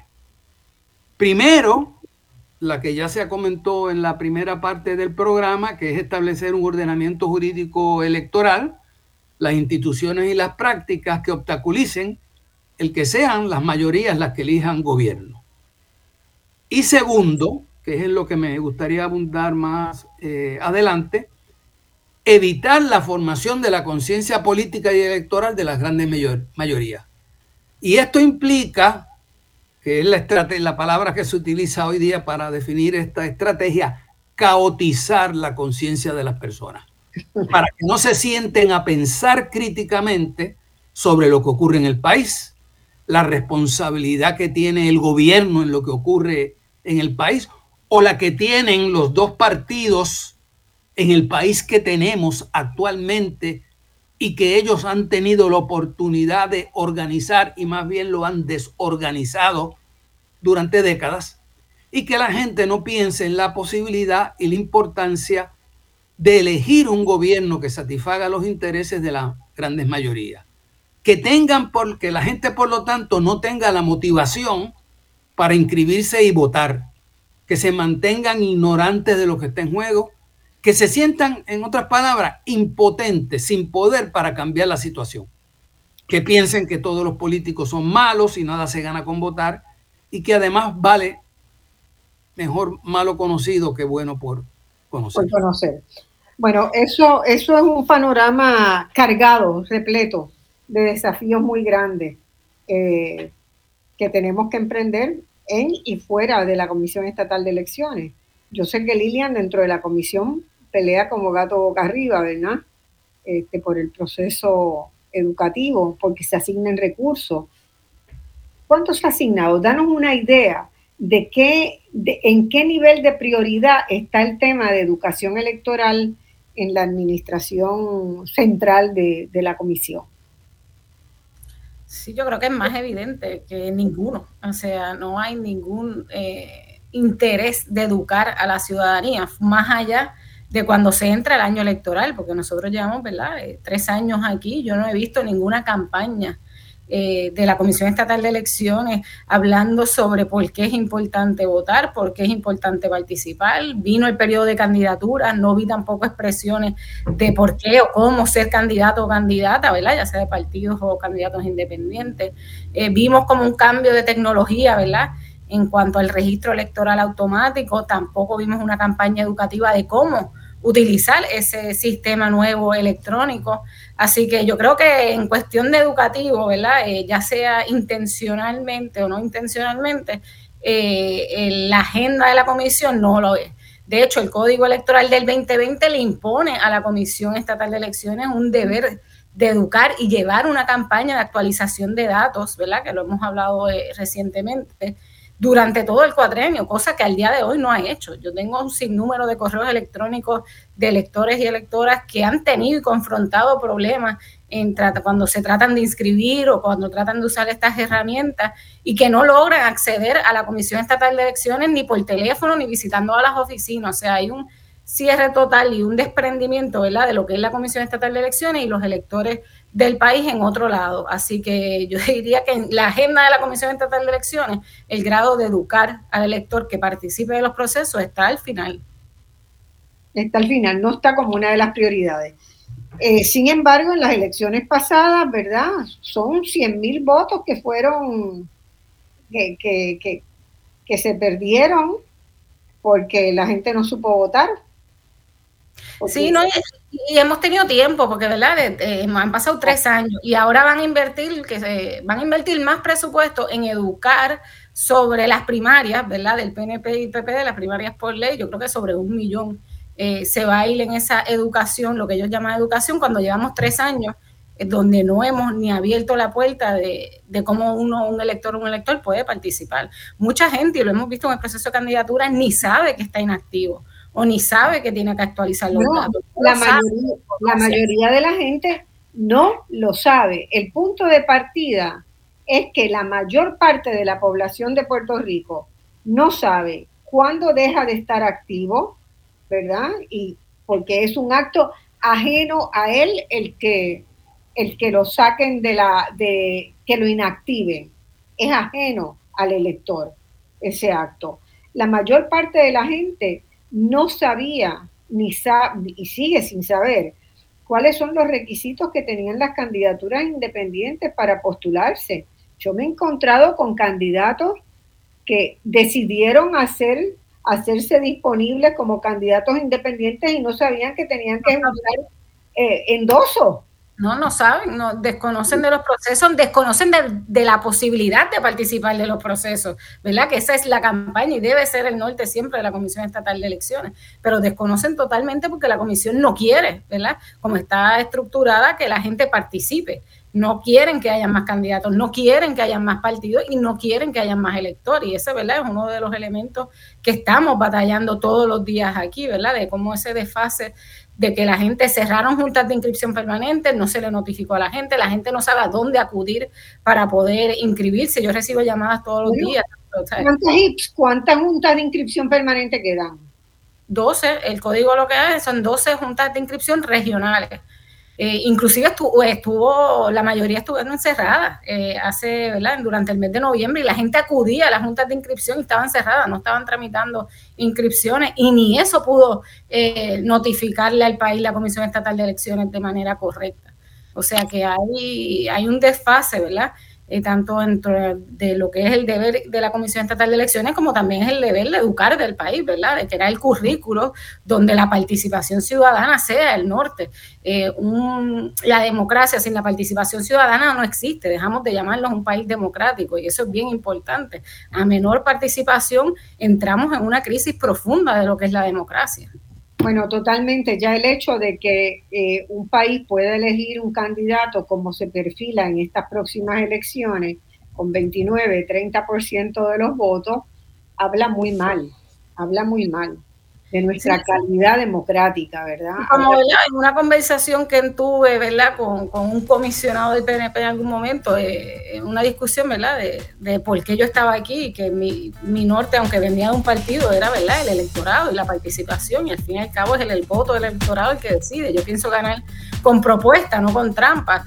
Y esta persona me dice, a mí no me importa si vota el 10%, después que yo gane, ya para ellos eso, es ganar. Yo, yo sí creo, conociendo de adentro, ¿verdad?, eh, cómo, los partidos se han acercado a, a organizar su, su fuerza política, que el Partido Nuevo Progresista tiene capacidad de movilizar la gente que necesita estrictamente para ganar. Eso ha ido bajando cada vez, pero todavía tienen, meramente movilizando a la gente que tienen, y asegurando el voto íntegro, que es lo que le han enseñado a la gente a hacer, una sola cruz debajo de la insignia, este, pues tienen las posibilidades de ganar. Y eso es muy lamentable. Seguimos eh, esta conversación sobre educación y participación ciudadana en el ámbito electoral después de la pausa.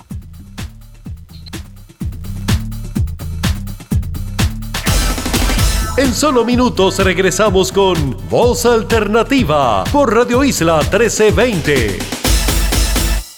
Pa'lante con Aela. Escucha en la versión podcast en radioisla.tv, Spotify y todas las plataformas digitales. Dale play y conéctate con el sentir de Puerto Rico. La cancha 1320, el enlace oficial del deporte. Escucha en la versión podcast en radioisla.tv, Spotify y todas las plataformas digitales. Dale play y conéctate con el sentir de Puerto Rico. Hablemos de salud. Escucha en la versión podcast en radioisla.tv, Spotify y todas las plataformas digitales. Dale play y conéctate con el sentir de Puerto Rico. Ya estamos de regreso al análisis de los temas que te interesan. Escuchas Voz Alternativa por Radio Isla 1320.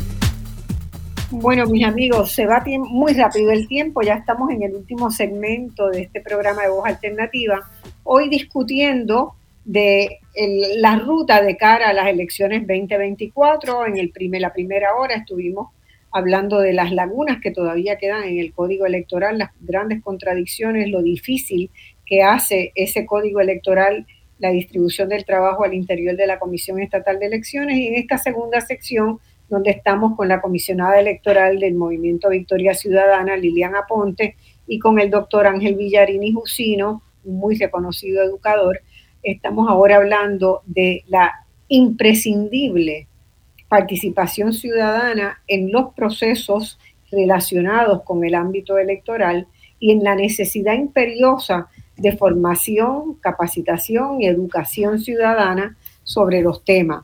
Eh, yo quería eh, eh, seguir con Lilian en la línea de que va a hacer la comisión algo para, para ir a las universidades como siempre se hacía a inscribir o va a esperar que mediante eh, un anuncio que solamente lo conocen los que están dentro de la comisión y poco más, este, la gente eh, pueda acudir a una de esas 12 juntas de inscripción para efectivamente, particularmente esa gente del primer voto y la gente que no sabe si está activa o no está activa, cómo pueden acceder a, a quedar registrados en el, en el registro electoral para, para noviembre.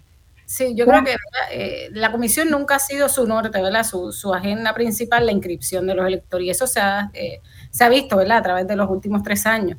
Siempre ha habido un reclamo, ¿verdad? De varios comisionados y comisionados, ¿verdad? De todos los partidos, de que el proceso de inscripción es importante, de que hay que visitar las escuelas, que hay que visitar las universidades. Hasta el día de hoy no se han visitado, se visitaron en un momento, no sé si se acuerdan, que hubo un problema en la UPR Río Piedra que causó un revuelo y desde ahí el presidente dijo, pues voy a ir a las universidades y visitó las universidades cuando no habían clases, ¿verdad? Que es un poco de, burla también, ¿verdad? De, pues voy a hacer un evento electoral en la UPR de Mayagüez cuando ya había culminado el semestre de Mayagüez. Entonces, pues nosotros entendemos que si es un proceso urgente, claro, ahora con las nuevas herramientas quizás ya deja de ser eh, trascendental que esté la Comisión Estatal de Elecciones envuelta y que seamos los ciudadanos, las ciudadanas, los maestros, los profesores, que facultemos y ayudemos a crear ese proceso de inscripción y esa educación ciudadana que tanto hace falta. Eh, si la comisión no está estatal de elecciones, no visita las universidades, pues que seamos nosotros y nosotras las que llevemos a cabo esa información de, de cómo inscribirse y cómo participar electoralmente, porque es vital. Bueno, yo haría un llamado también a todos los rectores, presidentes, eh, decanos de las universidades en nuestro país, que por favor comprendan, ¿verdad?, la importancia de que nuestra democracia esté sustentada en el voto de la gente. Si la gente no está en el registro electoral, si la gente no sale a votar y ejerce su, ese derecho fundamental, pues nuestra democracia se licúa eh, mucho más de lo que está hasta ahora. ¿verdad? Ahí viene, ¿verdad? Lo que estamos hablando en el primer segmento, porque yo recibo cartas eh, diarios, semanalmente, de maestros y maestras que solicitan a la Comisión Estatal de Elecciones estos servicios. Eh, pero claro, la agencia, ¿verdad? Eh, quien determina, son quien dirige, por ejemplo, el sector de educación y adiestramiento de la Comisión Estatal de Elecciones, que es el PNP. Entonces hay una discreción también a qué escuelas y cómo vamos y cuándo vamos. Y es, es, precisamente eso lo que tenemos que ver, cómo podemos romper específicamente para este próximo proceso electoral y cómo nos insertamos y cómo quizás dependemos más no de la Comisión Estatal de Elecciones, sino del, del tercer sector, ¿verdad? Y otras agrupaciones eh, ciudadanas que están asumiendo la tarea que el Estado no ha podido garantizar y no ha podido hacer. Y, y yo pues, incluyo también a los directores escolares de las escuelas de Puerto Rico, públicas y privadas, a que pongan en su calendario de este año temprano, antes de mayo, antes de que se dispersen los estudiantes, pongan en su calendario dos días para poner una mesita con una computadora y ayudar a los estudiantes a hacer la inscripción, ¿verdad? Porque ahora se puede hacer. Se puede hacer. Es bien difícil, o sea, es un sistema bastante, no fue fácil, no lo hicieron fácil porque en la Comisión Estatal no va a ser fácil la participación, pero se puede y con la ayuda y nosotros estamos más disponibles para ayudar a todo el mundo, ¿verdad? Orientarlos y adiestrarlos en las diferentes herramientas, pero es vital y es necesario porque se nos va, ¿verdad? Lo que es el país democrático. Yo, creo que este lamentablemente ante, ante lo que estamos percibiendo de que sucede en la comisión y los muchos problemas que tiene ya de por sí la comisión, en los organismos educativos del país, escuelas públicas y privadas y todas las universidades, ¿verdad? Tanto el sistema de universidad público como el privado, tienen que ayudar en esta tarea ciudadana. Y es, bien, importante que quiero aclarar, ¿verdad? Que hay que hacer el énfasis que en, en el panorama que estamos, como hablamos en el segmento anterior, sobre el registro electoral y en las condiciones que se encuentra, que la gente entre y verifique su estatus electoral y actualice sus datos porque eso es uno de los problemas grandes, ¿verdad? Que tenemos, que es una falla de educación, que la gente no entra y no coteja. Y así hemos... Gente no sabe que puede entrar y no lo sabe. Entonces, hay gente que, por ejemplo, que yo me he escrito, está en un correo electrónico que estaba leyendo hace poco, de una persona que cambió su dirección hace dos meses y medio y todavía no se ve reflejado en el registro electrónico. O sea, entonces puede ser que cuando tú vayas a ejercer tu derecho al voto, vas y votas y no apareces en la lista porque ese cambio no se dio, porque algo pasó ahí y no te enteraste y ya es muy tarde porque hay un cierre de registro. Así que es bien importante esa actualización y esa necesidad de que todo el mundo entre y esté pendiente a su registro electoral como lo está, ¿verdad? Con su identidad de tarjeta de crédito y que no nadie esté votando por usted y que coteje muy bien ese, ese récord electoral. Y hay un cronograma fijo. Por ejemplo, hasta el 18 de marzo usted puede estar inscrito para participar en las primarias después va a haber un tiempo adicional, pero no, no es hasta noviembre que cierra el registro. El registro cierra 50 días antes de la... De la hay una, hay un, ¿verdad? Nuestra y me dan una oportunidad de participar, yo quisiera... Sí, adelante, Ángel, que como no te veo, no te, no te he podido... Adelante. Eh, bueno, yo primero eh, quisiera insistir en que distingamos entre los aspectos técnicos de esta problemática, y por aspecto técnico me refiero a, cómo votar, que es importantísimo, pero eh, si la gente no quiere votar, si no tiene el deseo de votar, eh, de nada vale que uno conozca lo, lo técnico. Y lo técnico lo necesita el que se decidió a votar. Y nosotros tenemos aquí un problema junto con ese y quizás a mi modo de ver mayor, que es tratar de entender y tratar de actuar sobre la conciencia de ese gran número de personas, sobre todo jóvenes, que no se han inscrito y, que según las tendencias que se han estado comentando, pues no se están inscribiendo. ¿Cuál es el estado de conciencia? ¿Cuáles son las actitudes? ¿Cuáles son las razones que tienen estas personas y sobre todo los jóvenes eh, para no estar ejerciendo ese tipo de, de derecho, ¿no? Y ya mencionábamos, ¿verdad?, que hay toda una narrativa que el propio sistema bipartidista eh, ha creado y que se ha impuesto, eh, paradójicamente, incluso en los que adversan el bipartidismo. son los mismos, mi voto no hace diferencia, y a eso le añadimos pues unos medios de comunicación parcializados. No hay nada más que ver cómo el, la, radio de mayor audiencia en, Puerto Rico y, otras eh, importantes, siguen siendo, estando controladas por el bipartidismo, eh, también por los recursos económicos que, tienen, han tomado gran control de las redes sociales, eh, tienen también el poder que le, le, brinda el hecho de que siempre la política es política eh, local y por lo tanto lo que se hace a nivel municipal incide sobre el nivel nacional. también el que tradicionalmente había dominado el tema del estatus y es muy probable que todavía en estas elecciones pues se siga utilizando como una especie de cuco para eh, meterle miedo a la gente. Pero a esto también hay, que añadir la responsabilidad que nos, que nos corresponde eh, a aquellos que adversamos el bipartidismo, ¿verdad? Que es la, la falta de un trabajo político de conciliación consecuente eh, a lo largo de los años y no solamente en el último año eh, electoral. Eh, problema que, guarda relación con, una falta de voluntariado o de lo que tradicionalmente llamábamos militancia para hacer ese, ese trabajo, la, falta de organización de los movimientos como Victoria Emergente, que son relativamente nuevos y todavía no tienen una estructura organizativa a nivel local lo suficientemente eh, fuerte, ¿no? Y, también eh, muchas veces el, desconocimiento que tenemos de la, problemática local para utilizarla en las campañas eh, electorales y de que las personas vean cómo lo, local se junta con lo nacional. por ejemplo, puede que un municipio esté muy bien administrado este, por un eh, alcalde PNP o un alcalde eh, popular, pero la pregunta que hay que hacerse es, ¿dónde estabas tú frente a ¿Dónde estabas tú frente a la Junta de Control Fiscal? Y eso no hemos sabido hacerlo, ligar la, política local a, la política nacional.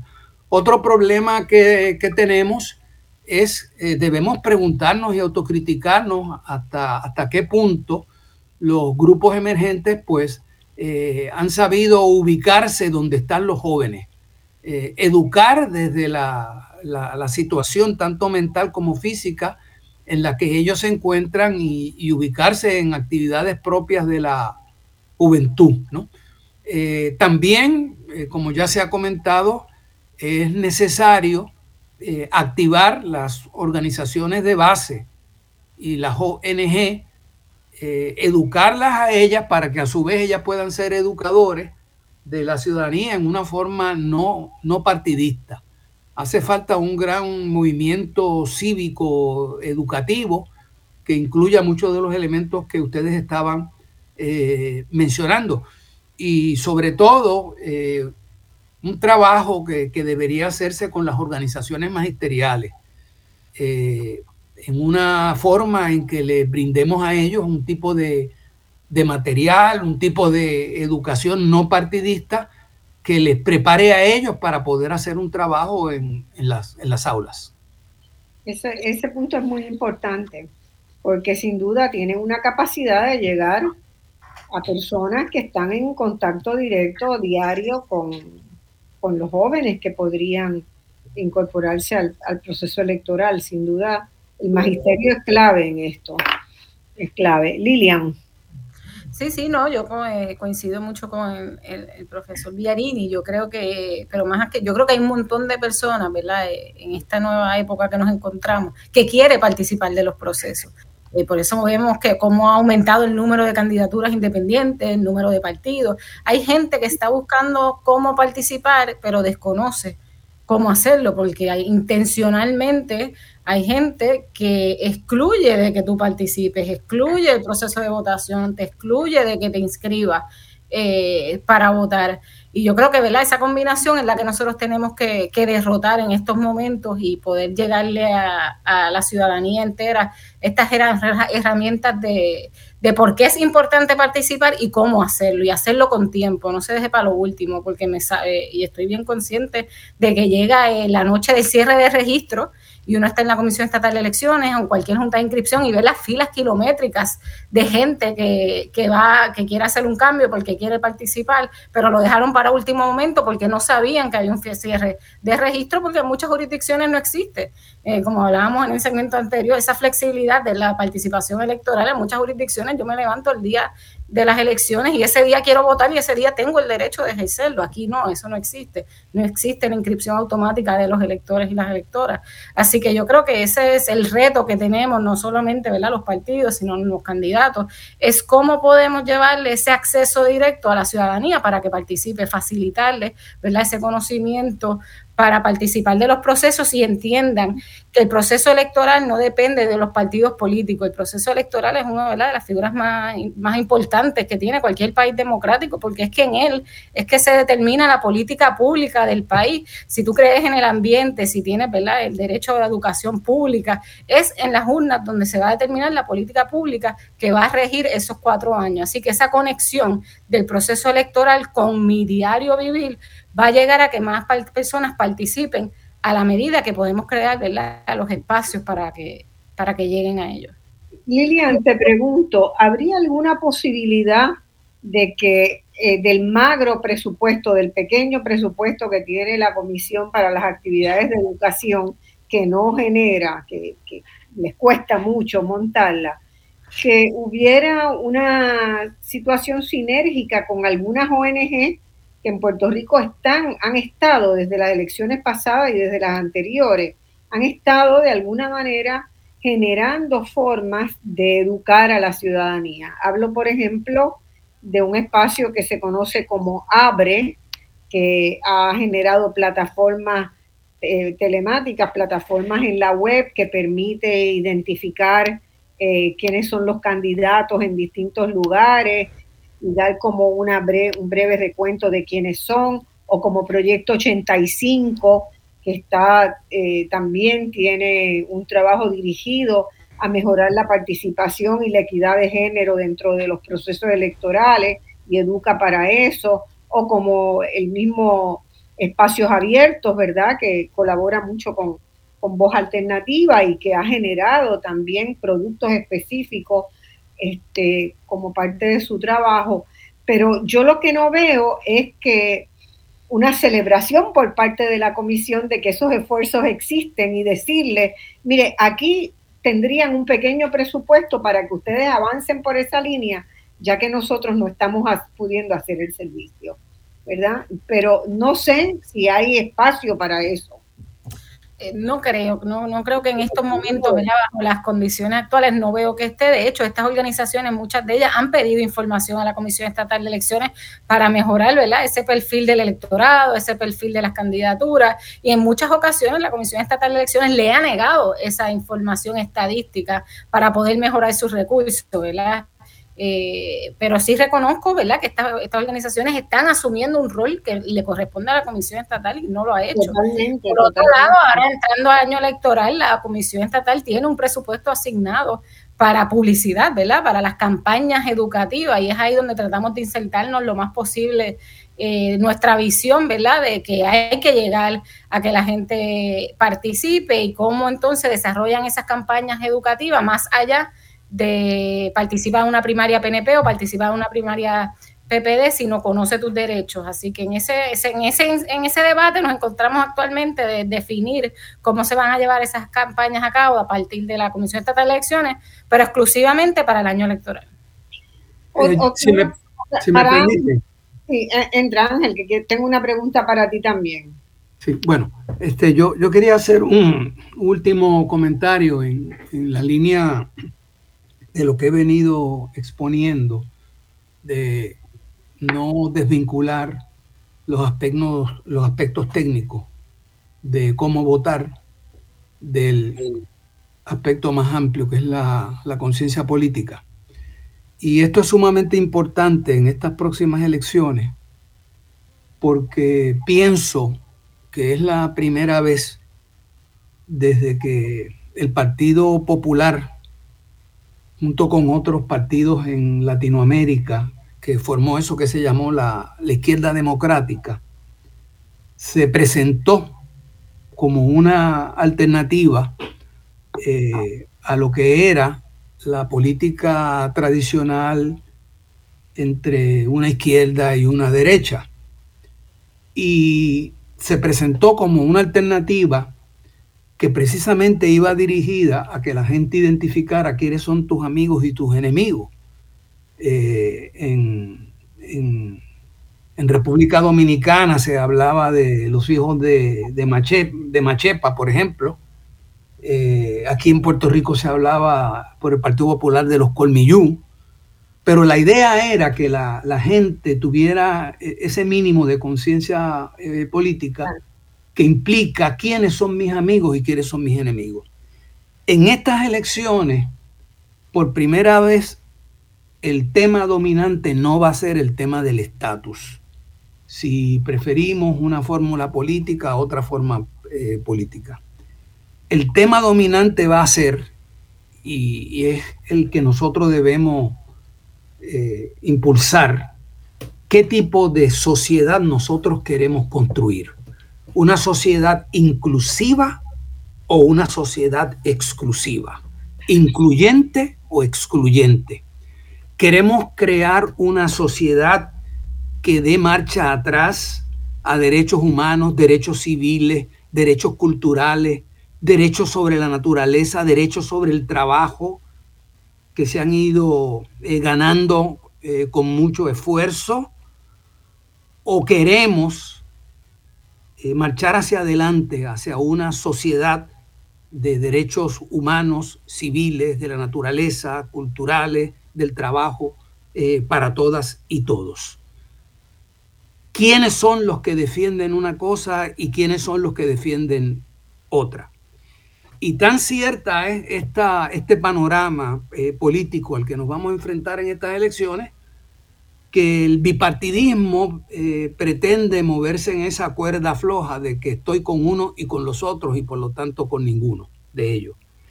Y el aspecto quizás más importante de esa educación eh, política para las elecciones que necesitamos para que la gente no solamente aprenda cómo votar, sino por qué y por quién votar, es precisamente insistir en este tema.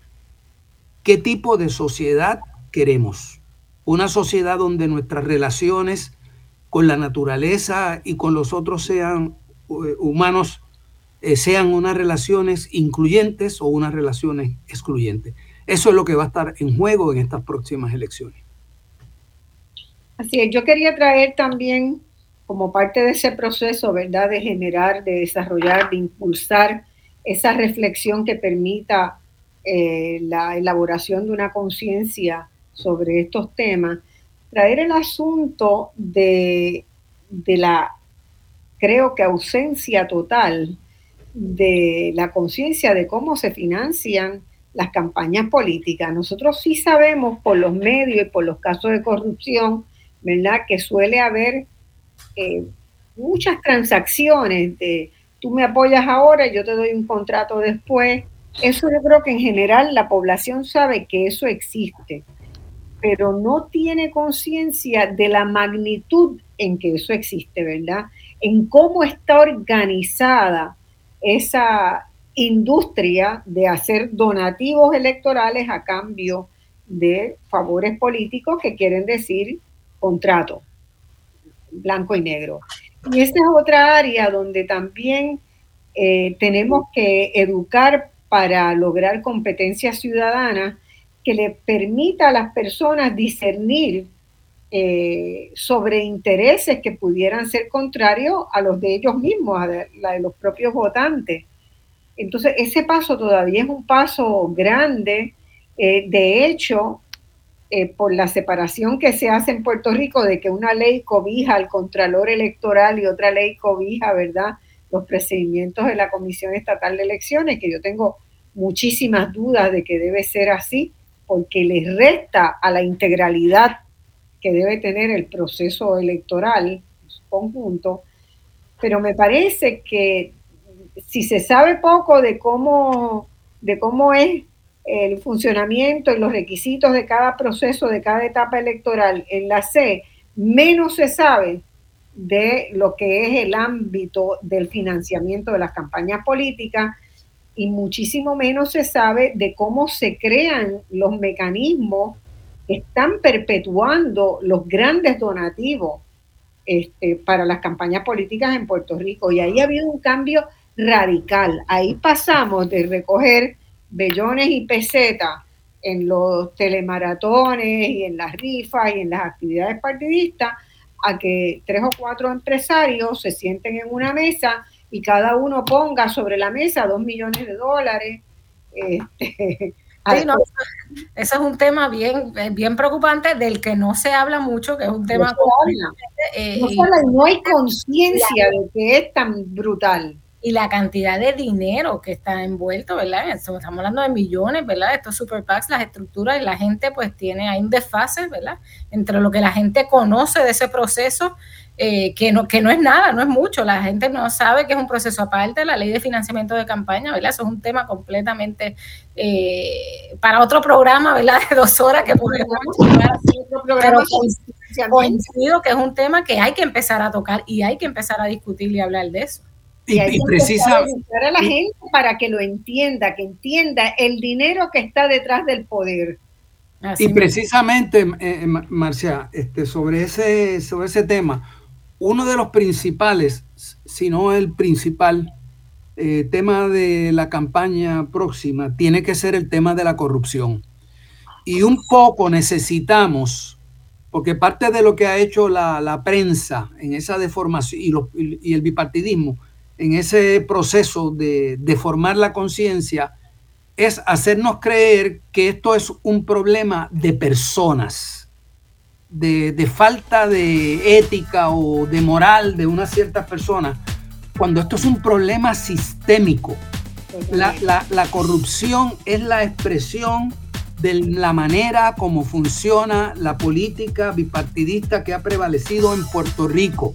Y por eso es que tú puedes tener eh, personas que hasta ayer tú pensabas que eran eh, moralmente correctas, cristianas, eh, de valores, y de la noche a la mañana se sorprende la noticia de que ha entrado en actos de corrupción.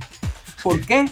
Porque es parte, forma parte de un sistema, de una maquinaria que funciona de esa manera. Y si tú quieres estar dentro de ese partido, te haces parte de esa maquinaria. Así que eso es un importante tema que hay que traer una y otra vez en las próximas elecciones. Bueno, se nos acabó el tiempo. Les agradezco a ambos haber estado acá. Todavía quedan muchas cosas. Por ejemplo, en este momento me viene a la mente de que la introducción de ese modelo de financiamiento de campaña vino en la ley del 2011, la que también sacó la, la posibilidad de publicación de los partidos. Y eso porque seguramente hubo un análisis este, en el partido que estaba en el momento, en ese momento en el poder, que es el mismo de ahora, de que eh, había un riesgo de pérdida de votos y entonces vamos a cambiar el organismo electoral y las medidas electorales para que nos favorezcan en el futuro. Así que se viene cocinando desde hace tiempo todo esto. Muchas gracias por su colaboración, muchas gracias a los que nos escuchan. Esto ha sido Voz Alternativa. Hasta la semana próxima. Buenas tardes, disfruten la fiesta de San Sebastián los que vayan esta tarde y esta noche.